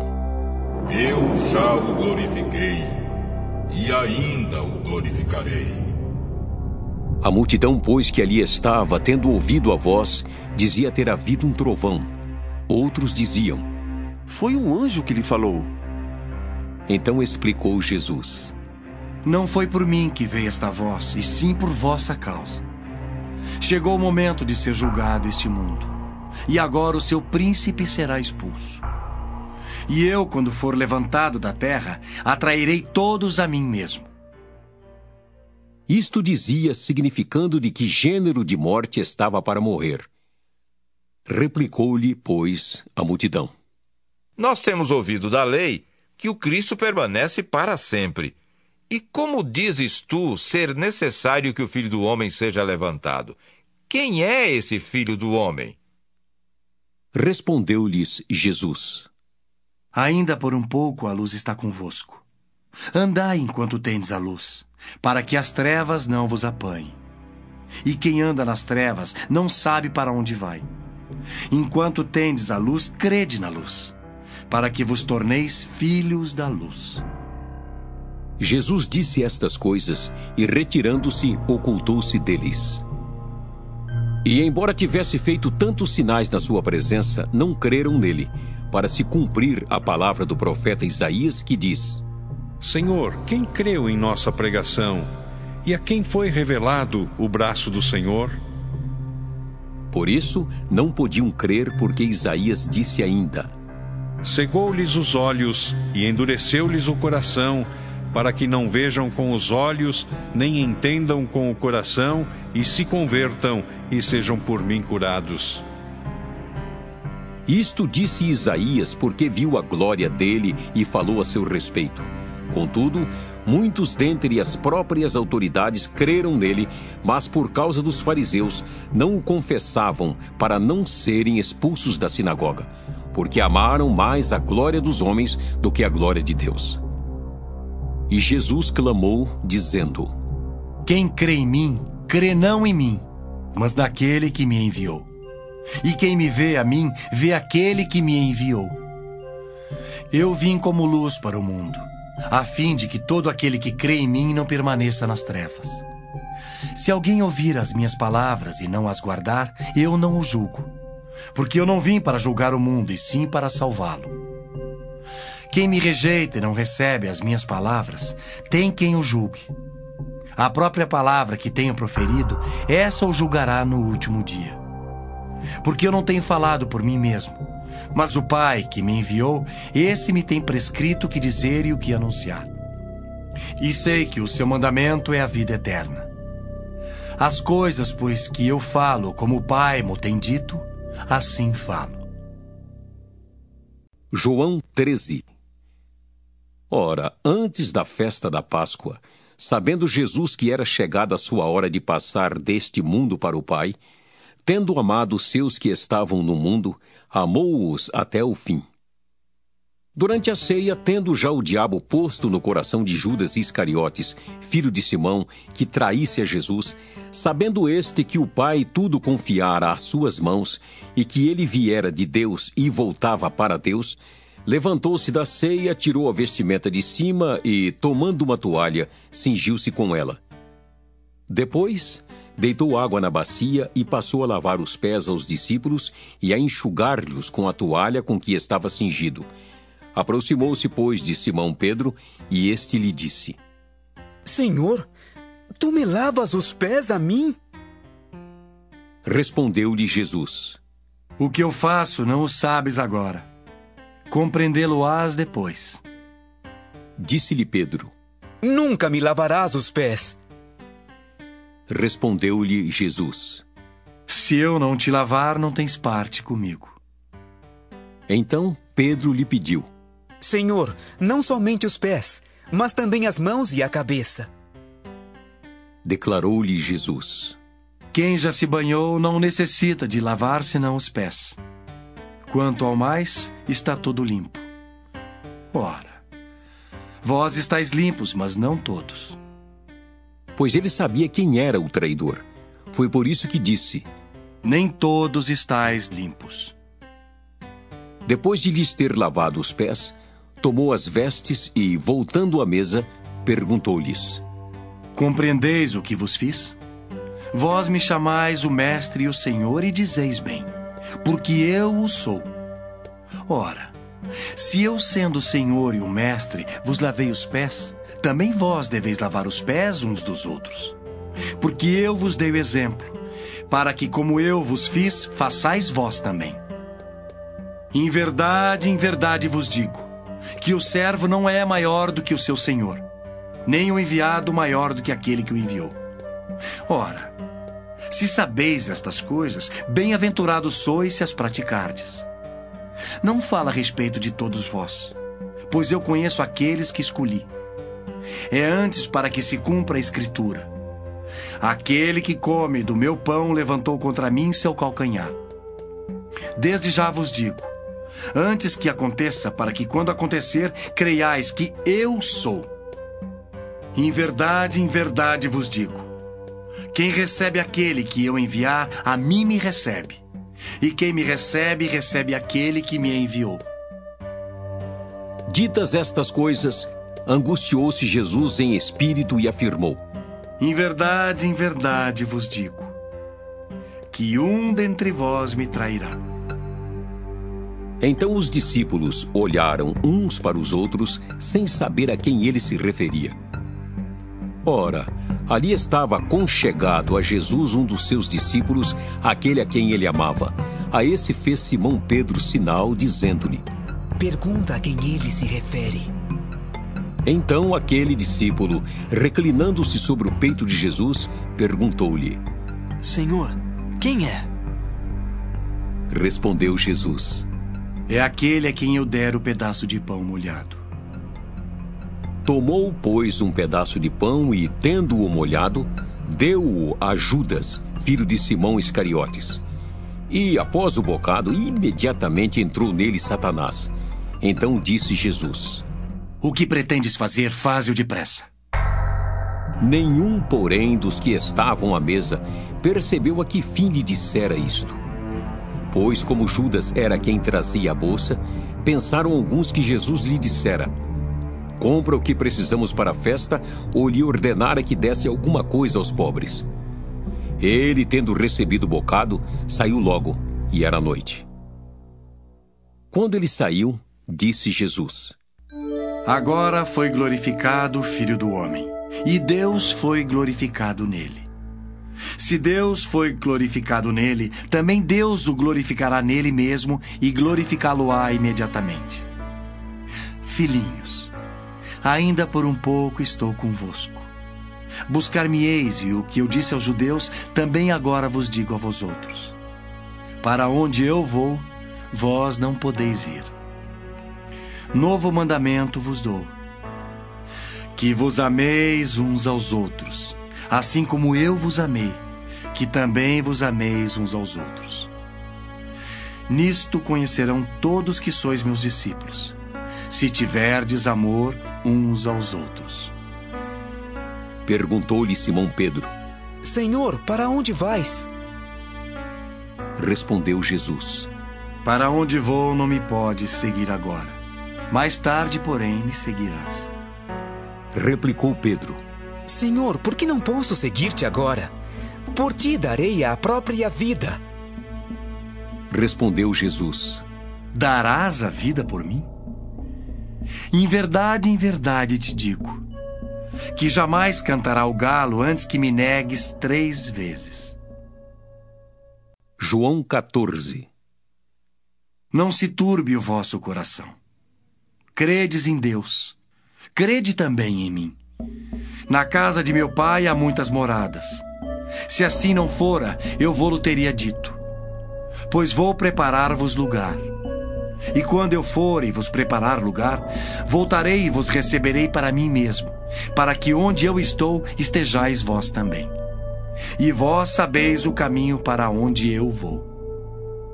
Disse-lhe Tomé: Senhor, não sabemos para onde vais. Como saber o caminho? Respondeu-lhe Jesus: Eu sou o caminho, e a verdade e a vida. Ninguém vem ao Pai senão por mim. Se vós me tivesseis conhecido, conheceríeis também a meu Pai. Desde agora o conheceis e o tendes visto. Replicou-lhe Filipe: Senhor, mostra-nos o Pai, isso nos basta. Disse-lhe Jesus: Filipe, há tanto tempo estou convosco e não me tens conhecido? Quem me vê a mim, vê o Pai. Como dizes tu? Mostra-nos o Pai. Não crês que eu estou no Pai e que o Pai está em mim? As palavras que eu vos digo não as digo por mim mesmo. Mas o Pai que permanece em mim faz as suas obras. Crede-me que estou no Pai e o Pai em mim. Crede ao menos por causa das mesmas obras. Em verdade, em verdade vos digo: que aquele que crê em mim fará também as obras que eu faço, e outras maiores fará, porque eu vou para junto do Pai.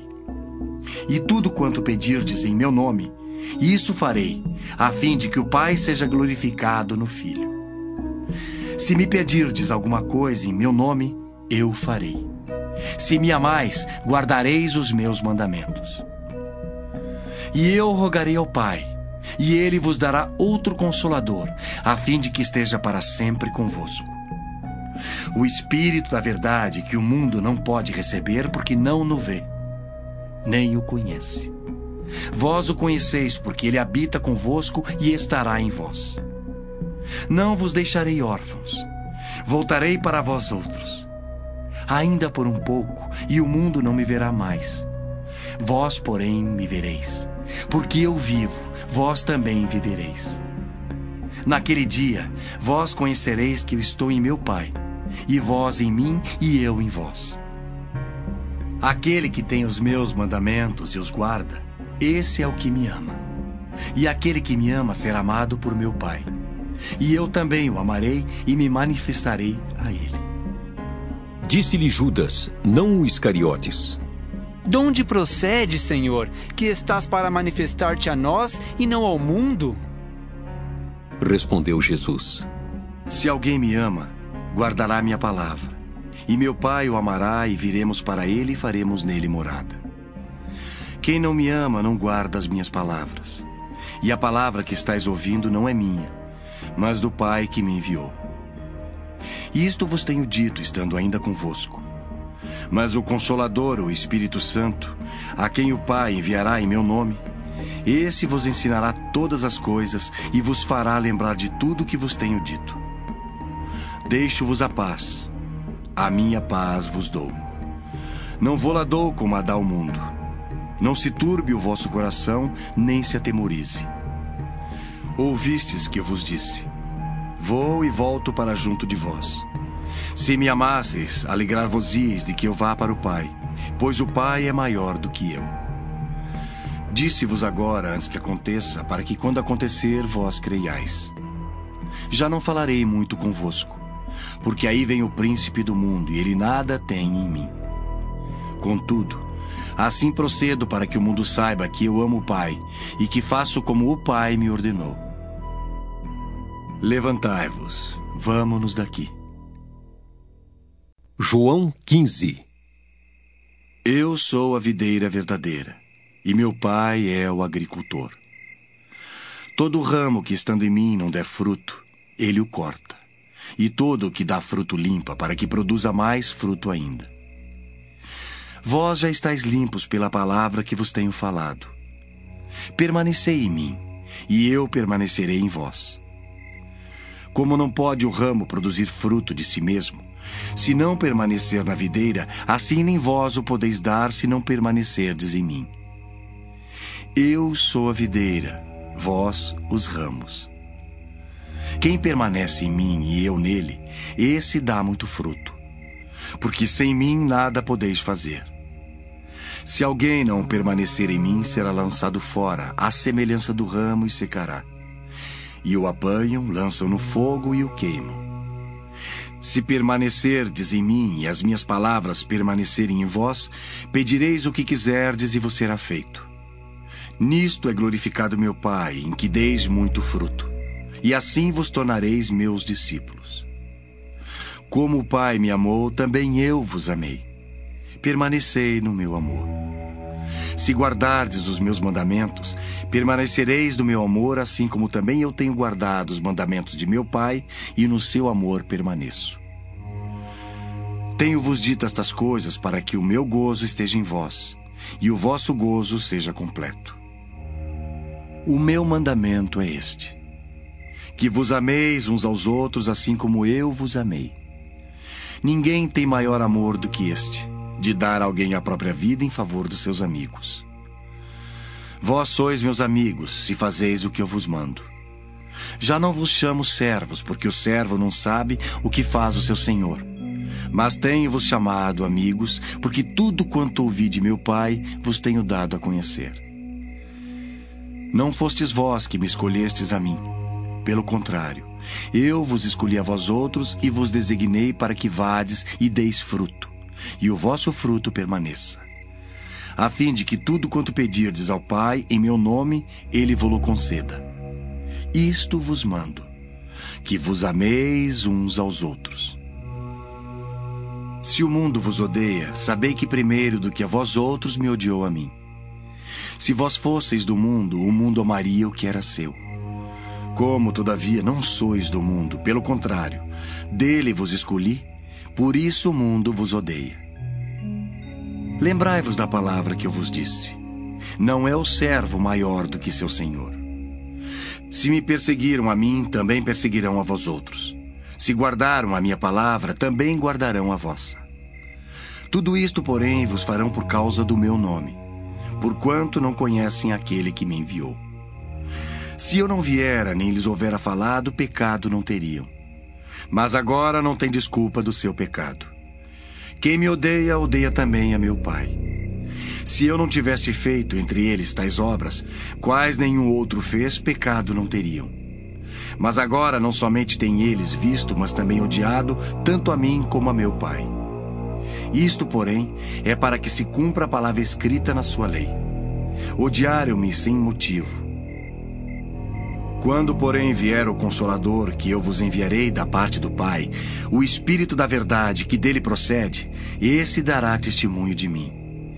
E vós também testemunhareis, porque estáis comigo desde o princípio. João 16 Tenho-vos dito estas coisas para que não vos escandalizeis. Eles vos expulsarão das sinagogas, mas vem a hora em que todo que vos matar julgará com isso tributar culto a Deus. Isto farão porque não conhecem o Pai nem a mim. Ora, estas coisas vos tenho dito para que, quando a hora chegar, vos recordeis de que eu vou-las disse. Não vou-las disse desde o princípio, porque eu estava convosco. Mas agora vou para junto daquele que me enviou. E nenhum de vós me pergunta: Para onde vais? Pelo contrário, porque vos tenho dito estas coisas, a tristeza encheu o vosso coração. Mas eu vos digo a verdade. Convém-vos que eu vá, porque se eu não for, o Consolador não virá para vós outros. Se, porém, eu for, eu vou-lo enviarei. Quando ele vier, convencerá o mundo do pecado, da justiça e do juízo. Do pecado, porque não crê em mim. Da justiça, porque vou para o Pai e não me vereis mais. Do juízo, porque o príncipe desse mundo já está julgado. Tenho ainda muito que vos dizer, mas vós não o podeis suportar agora. Quando vier, porém, o Espírito da Verdade, ele vos guiará a toda a verdade. Porque não falará por si mesmo mas dirá tudo o que tiver ouvido e vos anunciará as coisas que hão de vir. Ele me glorificará, porque há de receber do que é meu e vou-lo há de anunciar. Tudo quanto o Pai tem é meu. Por isso é que vos disse que há de receber do que é meu e vou-lo há de anunciar. Um pouco e não mais me vereis. Outra vez um pouco e ver-me-eis. Então alguns dos seus discípulos disseram uns aos outros: Que venha a ser isto que nos diz: Um pouco e não mais me vereis. E outra vez, um pouco e ver-me-eis, e vou para o Pai. Diziam, pois: Que venha a ser esse um pouco? Não compreendemos o que quer dizer. Percebendo Jesus que desejavam interrogá-lo, perguntou-lhes: Indagais entre vós a respeito disto que vos disse. Um pouco e não me vereis, e outra vez um pouco e ver-me-eis? Em verdade, em verdade eu vos digo: que chorareis e vos lamentareis, e o mundo se alegrará. Vós ficareis tristes, mas a vossa tristeza se converterá em alegria. A mulher, quando está para dar à luz, tem tristeza, porque a sua hora é chegada. Mas depois de nascido o menino, já não se lembra da aflição pelo prazer que tem de ter nascido ao mundo um homem. Assim também agora vós tendes tristeza, mas outra vez vos verei. O vosso coração se alegrará e a vossa alegria ninguém poderá tirar. Naquele dia nada me perguntareis. Em verdade, em verdade vos digo: se pedirdes alguma coisa ao Pai, ele vos lá concederá em meu nome. Até agora nada tendes pedido em meu nome. Pedi e recebereis, para que a vossa alegria seja completa. Estas coisas vos tenho dito por meio de figuras. Vem a hora em que não vos falarei por meio de comparações, mas vos falarei claramente a respeito do Pai. Naquele dia pedireis em meu nome, e não vos digo que rogarei ao Pai por vós. Porque o próprio Pai vos ama, visto que me tendes amado e tendes crido que eu vim da parte de Deus. Vim do Pai entrei no mundo. Todavia deixo o mundo e vou para o Pai. Disseram seus discípulos: Agora é que falas claramente e não empregas nenhuma figura. Agora vemos que sabes todas as coisas e não precisas de que alguém te pergunte. Por isso, cremos que de fato vieste de Deus. Respondeu-lhes Jesus: Credes agora? Eis que vem a hora e já é chegada, em que sereis dispersos, cada um para sua casa, e me deixareis só. Contudo, não estou só, porque o Pai está comigo. Estas coisas vos tenho dito para que tenhais paz em mim. No mundo passais por aflições. Mas tende bom ânimo, eu venci o mundo. João 17 Tendo Jesus falado estas coisas, levantou os olhos ao céu e disse: Pai, é chegada a hora.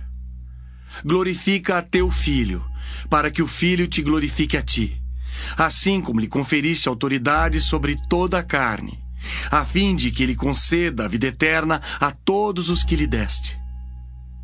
E a vida eterna é esta: que te conheçam a ti, o único Deus verdadeiro, e a Jesus Cristo a quem enviaste.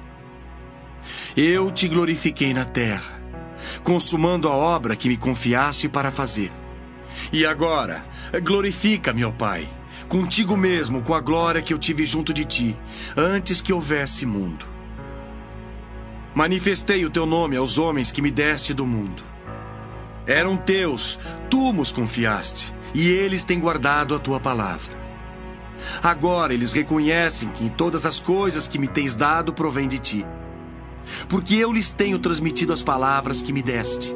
E eles as receberam e verdadeiramente conheceram que saí de ti e creram que tu me enviaste. É por eles que eu rogo. Não rogo pelo mundo, mas por aqueles que me deste, porque são teus. Ora, todas as minhas coisas são tuas e as tuas coisas são minhas e neles eu sou glorificado. Já não estou no mundo, mas eles continuam no mundo, ao passo que eu vou para junto de ti. Pai Santo, guarda-os em teu nome que me deste, para que eles sejam um assim como nós. Quando eu estava com eles, guardava-os no teu nome que me deste. E protegi-os, e nenhum deles se perdeu, exceto o filho da perdição, para que se cumprisse a Escritura. Mas agora vou para junto de ti. E isto falo no mundo, para que eles tenham o meu gozo completo em si mesmos. Eu lhes tenho dado a tua palavra, e o mundo os odiou, porque eles não são do mundo, como também eu não sou. Não peço que os tires do mundo, e sim que os guardes do mal. Eles não são do mundo, como também eu não sou. Santifica-os na verdade. A tua palavra é a verdade. Assim como tu me enviaste ao mundo, também eu os enviei ao mundo. E a favor deles eu me santifico a mim mesmo, para que eles também sejam santificados na verdade. Não rogo somente por estes, mas também por aqueles que vierem a crer em mim por intermédio da Sua palavra, a fim de que todos sejam um. E como és tu, ó Pai, em mim e eu em ti, também sejam eles em nós, para que o mundo creia que tu me enviaste. Eu lhes tenho transmitido a glória que me tens dado, para que sejam um como nós o somos. Eu neles e tu em mim, a fim de que sejam aperfeiçoados na unidade, para que o mundo conheça que tu me enviaste e os amaste, como também amaste a mim. Pai, a minha vontade é que onde eu estou estejam também comigo os que me deste, para que vejam a minha glória que me conferiste, porque me amaste antes da fundação do mundo. Pai justo.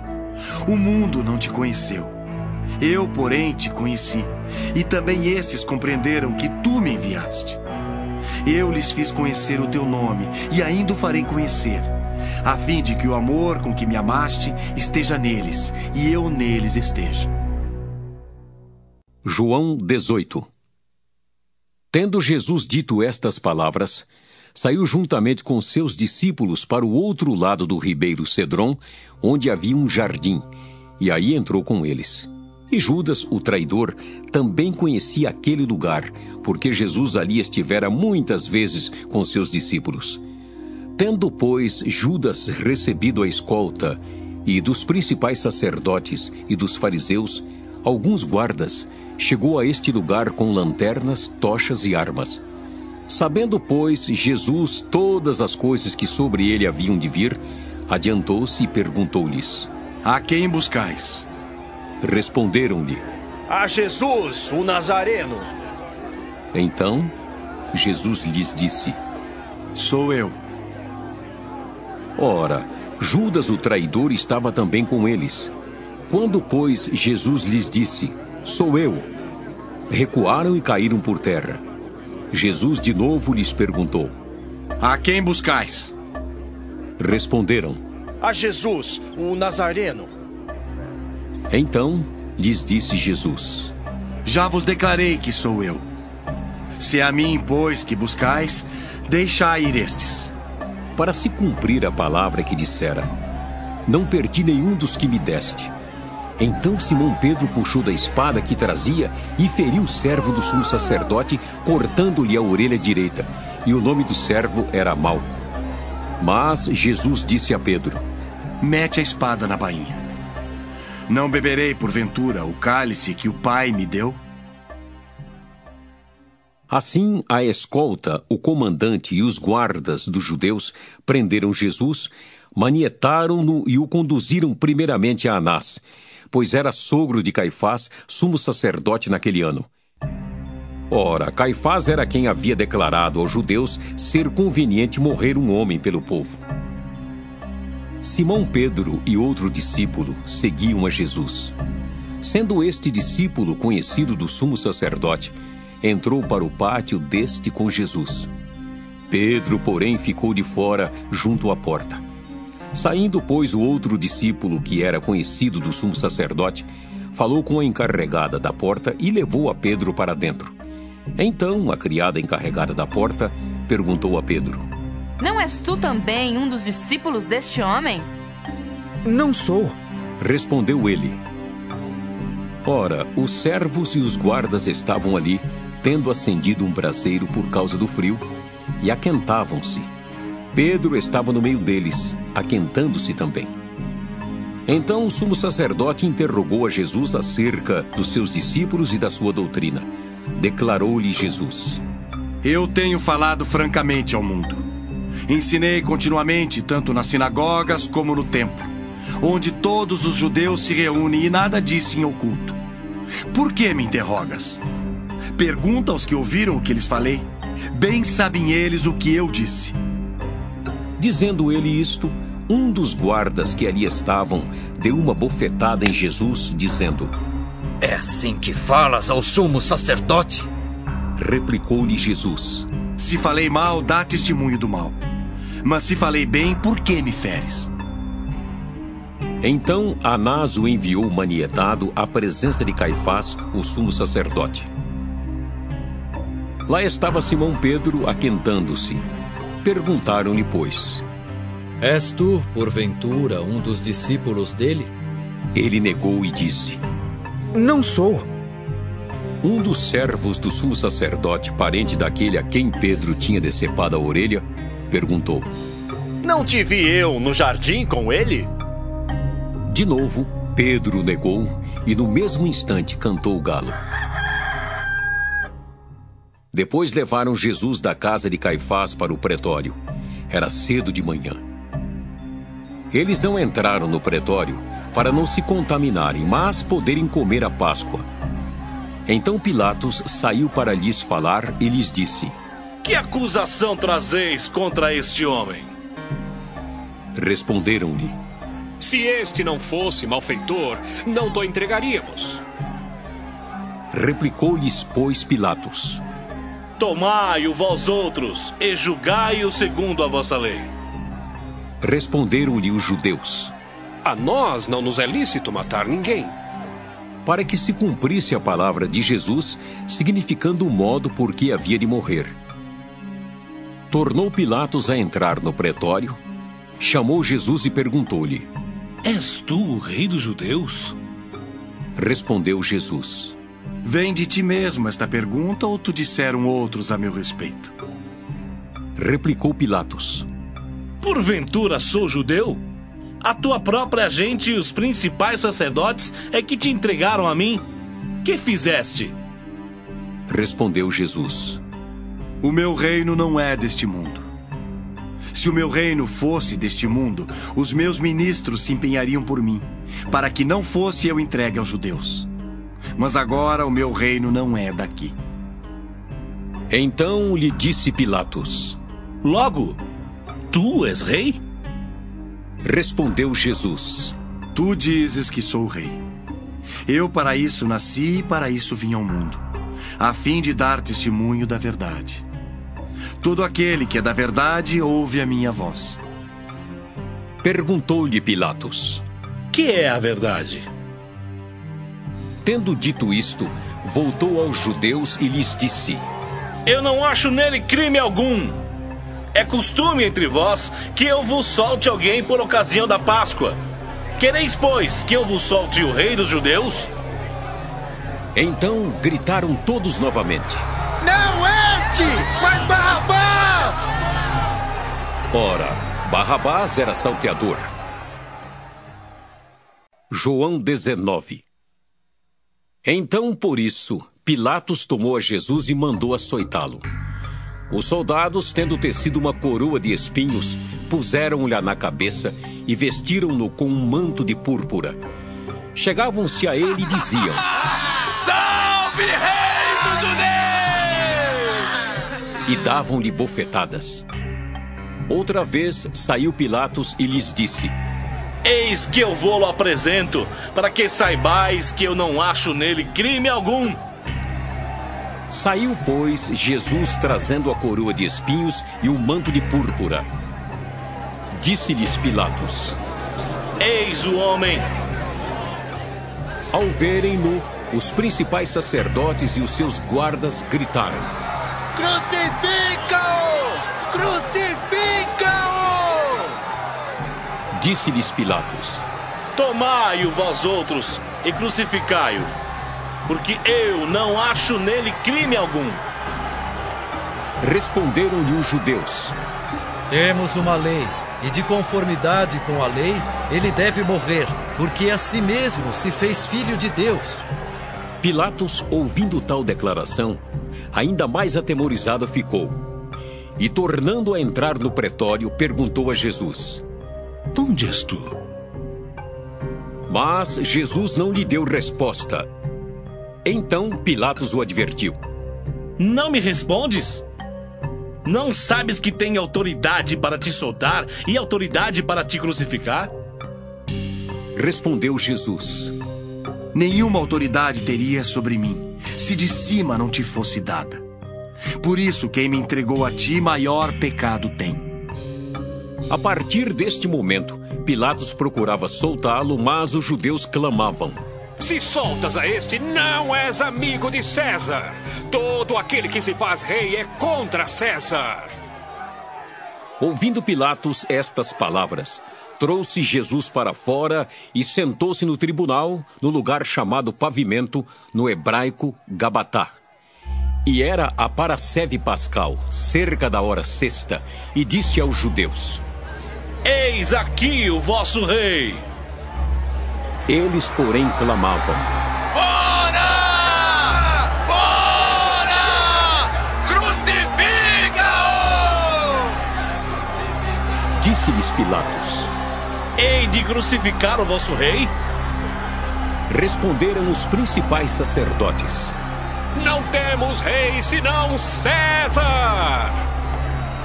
Então Pilatos o entregou para ser crucificado. Tomaram eles, pois, a Jesus, e ele próprio, carregando a sua cruz, saiu para o lugar chamado Calvário, Gólgota em hebraico, onde o crucificaram e com ele outros dois, um de cada lado e Jesus no meio. Pilatos escreveu também um título e o colocou no cimo da cruz. O que estava escrito era: Jesus Nazareno, o Rei dos Judeus. Muitos judeus leram este título porque o lugar em que Jesus fora crucificado era perto da cidade e estava escrito em hebraico, latim e grego. Os principais sacerdotes diziam a Pilatos: Não escrevas Rei dos Judeus, e sim que ele disse: Sou o Rei dos Judeus. Respondeu Pilatos: O que escrevi, escrevi. Os soldados, pois, quando crucificaram Jesus, tomaram-lhe as vestes e fizeram quatro partes, para cada soldado uma parte, e pegaram também a túnica. A túnica, porém, era sem costura, toda tecida de alto a baixo. Disseram, pois, uns aos outros: Não a rasguemos, mas lancemos sorte sobre ela, para ver a quem caberá. Para se cumprir a escritura repartiram entre si as minhas vestes e sobre a minha túnica lançaram sortes. Assim, pois, o fizeram os soldados. E junto à cruz estavam a mãe de Jesus e a irmã dela, e Maria, mulher de Clopas, e Maria Madalena. Vendo Jesus, sua mãe, e junto a ela o discípulo amado, disse: Mulher, eis aí teu filho. Depois disse ao discípulo: Eis aí tua mãe. Dessa hora em diante, o discípulo a tomou para casa. Depois, vendo Jesus que tudo já estava consumado para se cumprir a Escritura, disse: Tenho sede. Estava ali um vaso cheio de vinagre embeberam de vinagre uma esponja e, fixando-a num caniço de isopo, lhe a chegaram à boca. Quando, pois, Jesus tomou o vinagre, disse: Está consumado. E, inclinando a cabeça, rendeu o espírito. Então os judeus, para que no sábado não ficassem os corpos na cruz, visto como era a preparação, pois era grande o dia daquele sábado, rogaram a Pilatos que se lhes quebrassem as pernas e fossem tirados. Os soldados foram e quebraram as pernas ao primeiro e ao outro que com ele tinham sido crucificados. Chegando-se, porém, a Jesus, como vissem que já estava morto, não lhe quebraram as pernas. Mas um dos soldados lhe abriu o lado com uma lança e logo saiu sangue e água. Aquele que isto viu testificou, sendo verdadeiro o seu testemunho, e ele sabe que diz a verdade, para que também vós creiais. E isto aconteceu para se cumprir a Escritura. Nenhum dos seus ossos será quebrado. E outra vez diz a Escritura: Eles verão aquele a quem traspassaram. Depois disto, José de Arimateia, que era discípulo de Jesus, ainda que ocultamente pelo receio que tinha dos judeus, rogou a Pilatos lhe permitisse tirar o corpo de Jesus. Pilatos lhe permitiu. Então foi José de Arimateia e retirou o corpo de Jesus. E também Nicodemos, aquele que anteriormente viera ter com Jesus à noite, foi levando cerca de cem libras de um composto de mirra e aloés. Tomaram, pois, o corpo de Jesus e o envolveram em lençóis com os aromas, como é de uso entre os judeus na preparação para o sepulcro. No lugar onde Jesus fora crucificado, havia um jardim e neste um sepulcro novo, no qual ninguém tinha sido ainda posto. Ali, pois, por causa da preparação dos judeus e por estar perto o túmulo, depositaram o corpo de Jesus. João 20. No primeiro dia da semana, Maria Madalena foi ao sepulcro de madrugada, sendo ainda escuro, e viu que a pedra estava revolvida. Então correu e foi ter com Simão Pedro e com outro discípulo, a quem Jesus amava, e disse-lhes: Tiraram do sepulcro o Senhor, e não sabemos onde o puseram. Saiu, pois, Pedro e o outro discípulo e foram ao sepulcro. Ambos corriam juntos, mas o outro discípulo correu mais depressa do que Pedro e chegou primeiro ao sepulcro. E abaixando-se, viu os lençóis de linho. Todavia, não entrou. Então Simão Pedro, seguindo-o, chegou e entrou no sepulcro. Ele também viu os lençóis e o lenço que estivera sobre a cabeça de Jesus, e que não estava com os lençóis, mas deixado no lugar à parte. Então entrou também o outro discípulo que chegara primeiro ao sepulcro e viu e creu. Pois ainda não tinham compreendido a Escritura que era necessário ressuscitar ele dentre os mortos. E voltaram os discípulos outra vez para casa. Maria, entretanto, permanecia junto à entrada do túmulo, chorando. Enquanto chorava, abaixou-se e olhou para dentro do túmulo e viu dois anjos vestidos de branco sentados onde o corpo de Jesus fora posto, um à cabeceira e outro aos pés. Então eles lhe perguntaram: Mulher, por que choras? Ela lhes respondeu: Porque levaram o meu senhor e não sei onde o puseram. Tendo dito isto, voltou-se para trás e viu Jesus em pé, mas não reconheceu que era Jesus. Perguntou-lhe Jesus: Mulher, por que choras? A quem procuras? Ela, supondo ser ele o jardineiro, respondeu: Senhor, se tu tiraste, dize-me onde puseste, e eu levarei. Disse-lhe Jesus: Maria. Ela, voltando-se, lhe disse em hebraico: Rabone, que quer dizer mestre. Recomendou-lhe Jesus: Não me detenhas, porque ainda não subi para meu Pai. Mas vai ter com os meus irmãos e dize-lhes: Subo para meu Pai e vosso Pai, para meu Deus e vosso Deus. Então saiu Maria Madalena anunciando aos discípulos: Vi o Senhor! E contava que ele lhe dissera estas coisas. Ao cair da tarde daquele dia, o primeiro da semana, trancadas as portas da casa onde estavam os discípulos com medo dos judeus, veio Jesus, pôs-se no meio e disse-lhes: Paz seja convosco. E, dizendo isto, lhes mostrou as mãos e o lado. Alegraram-se, portanto, os discípulos ao verem o Senhor. Disse-lhes, pois, Jesus outra vez: Paz seja convosco. Assim como o Pai me enviou, eu também vos envio. E, havendo dito isto, soprou sobre eles e disse-lhes: Recebei o Espírito Santo. Se de alguns perdoardes os pecados, são-lhes perdoados. Se lhes retiverdes, são retidos. Ora, Tomé, um dos doze, chamado Dídimo, não estava com eles quando veio Jesus. Disseram-lhe então os outros discípulos: Vimos o Senhor!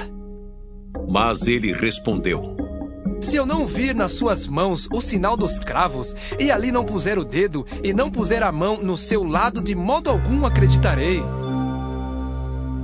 Passados oito dias, estavam outra vez ali reunidos os seus discípulos e Tomé com eles.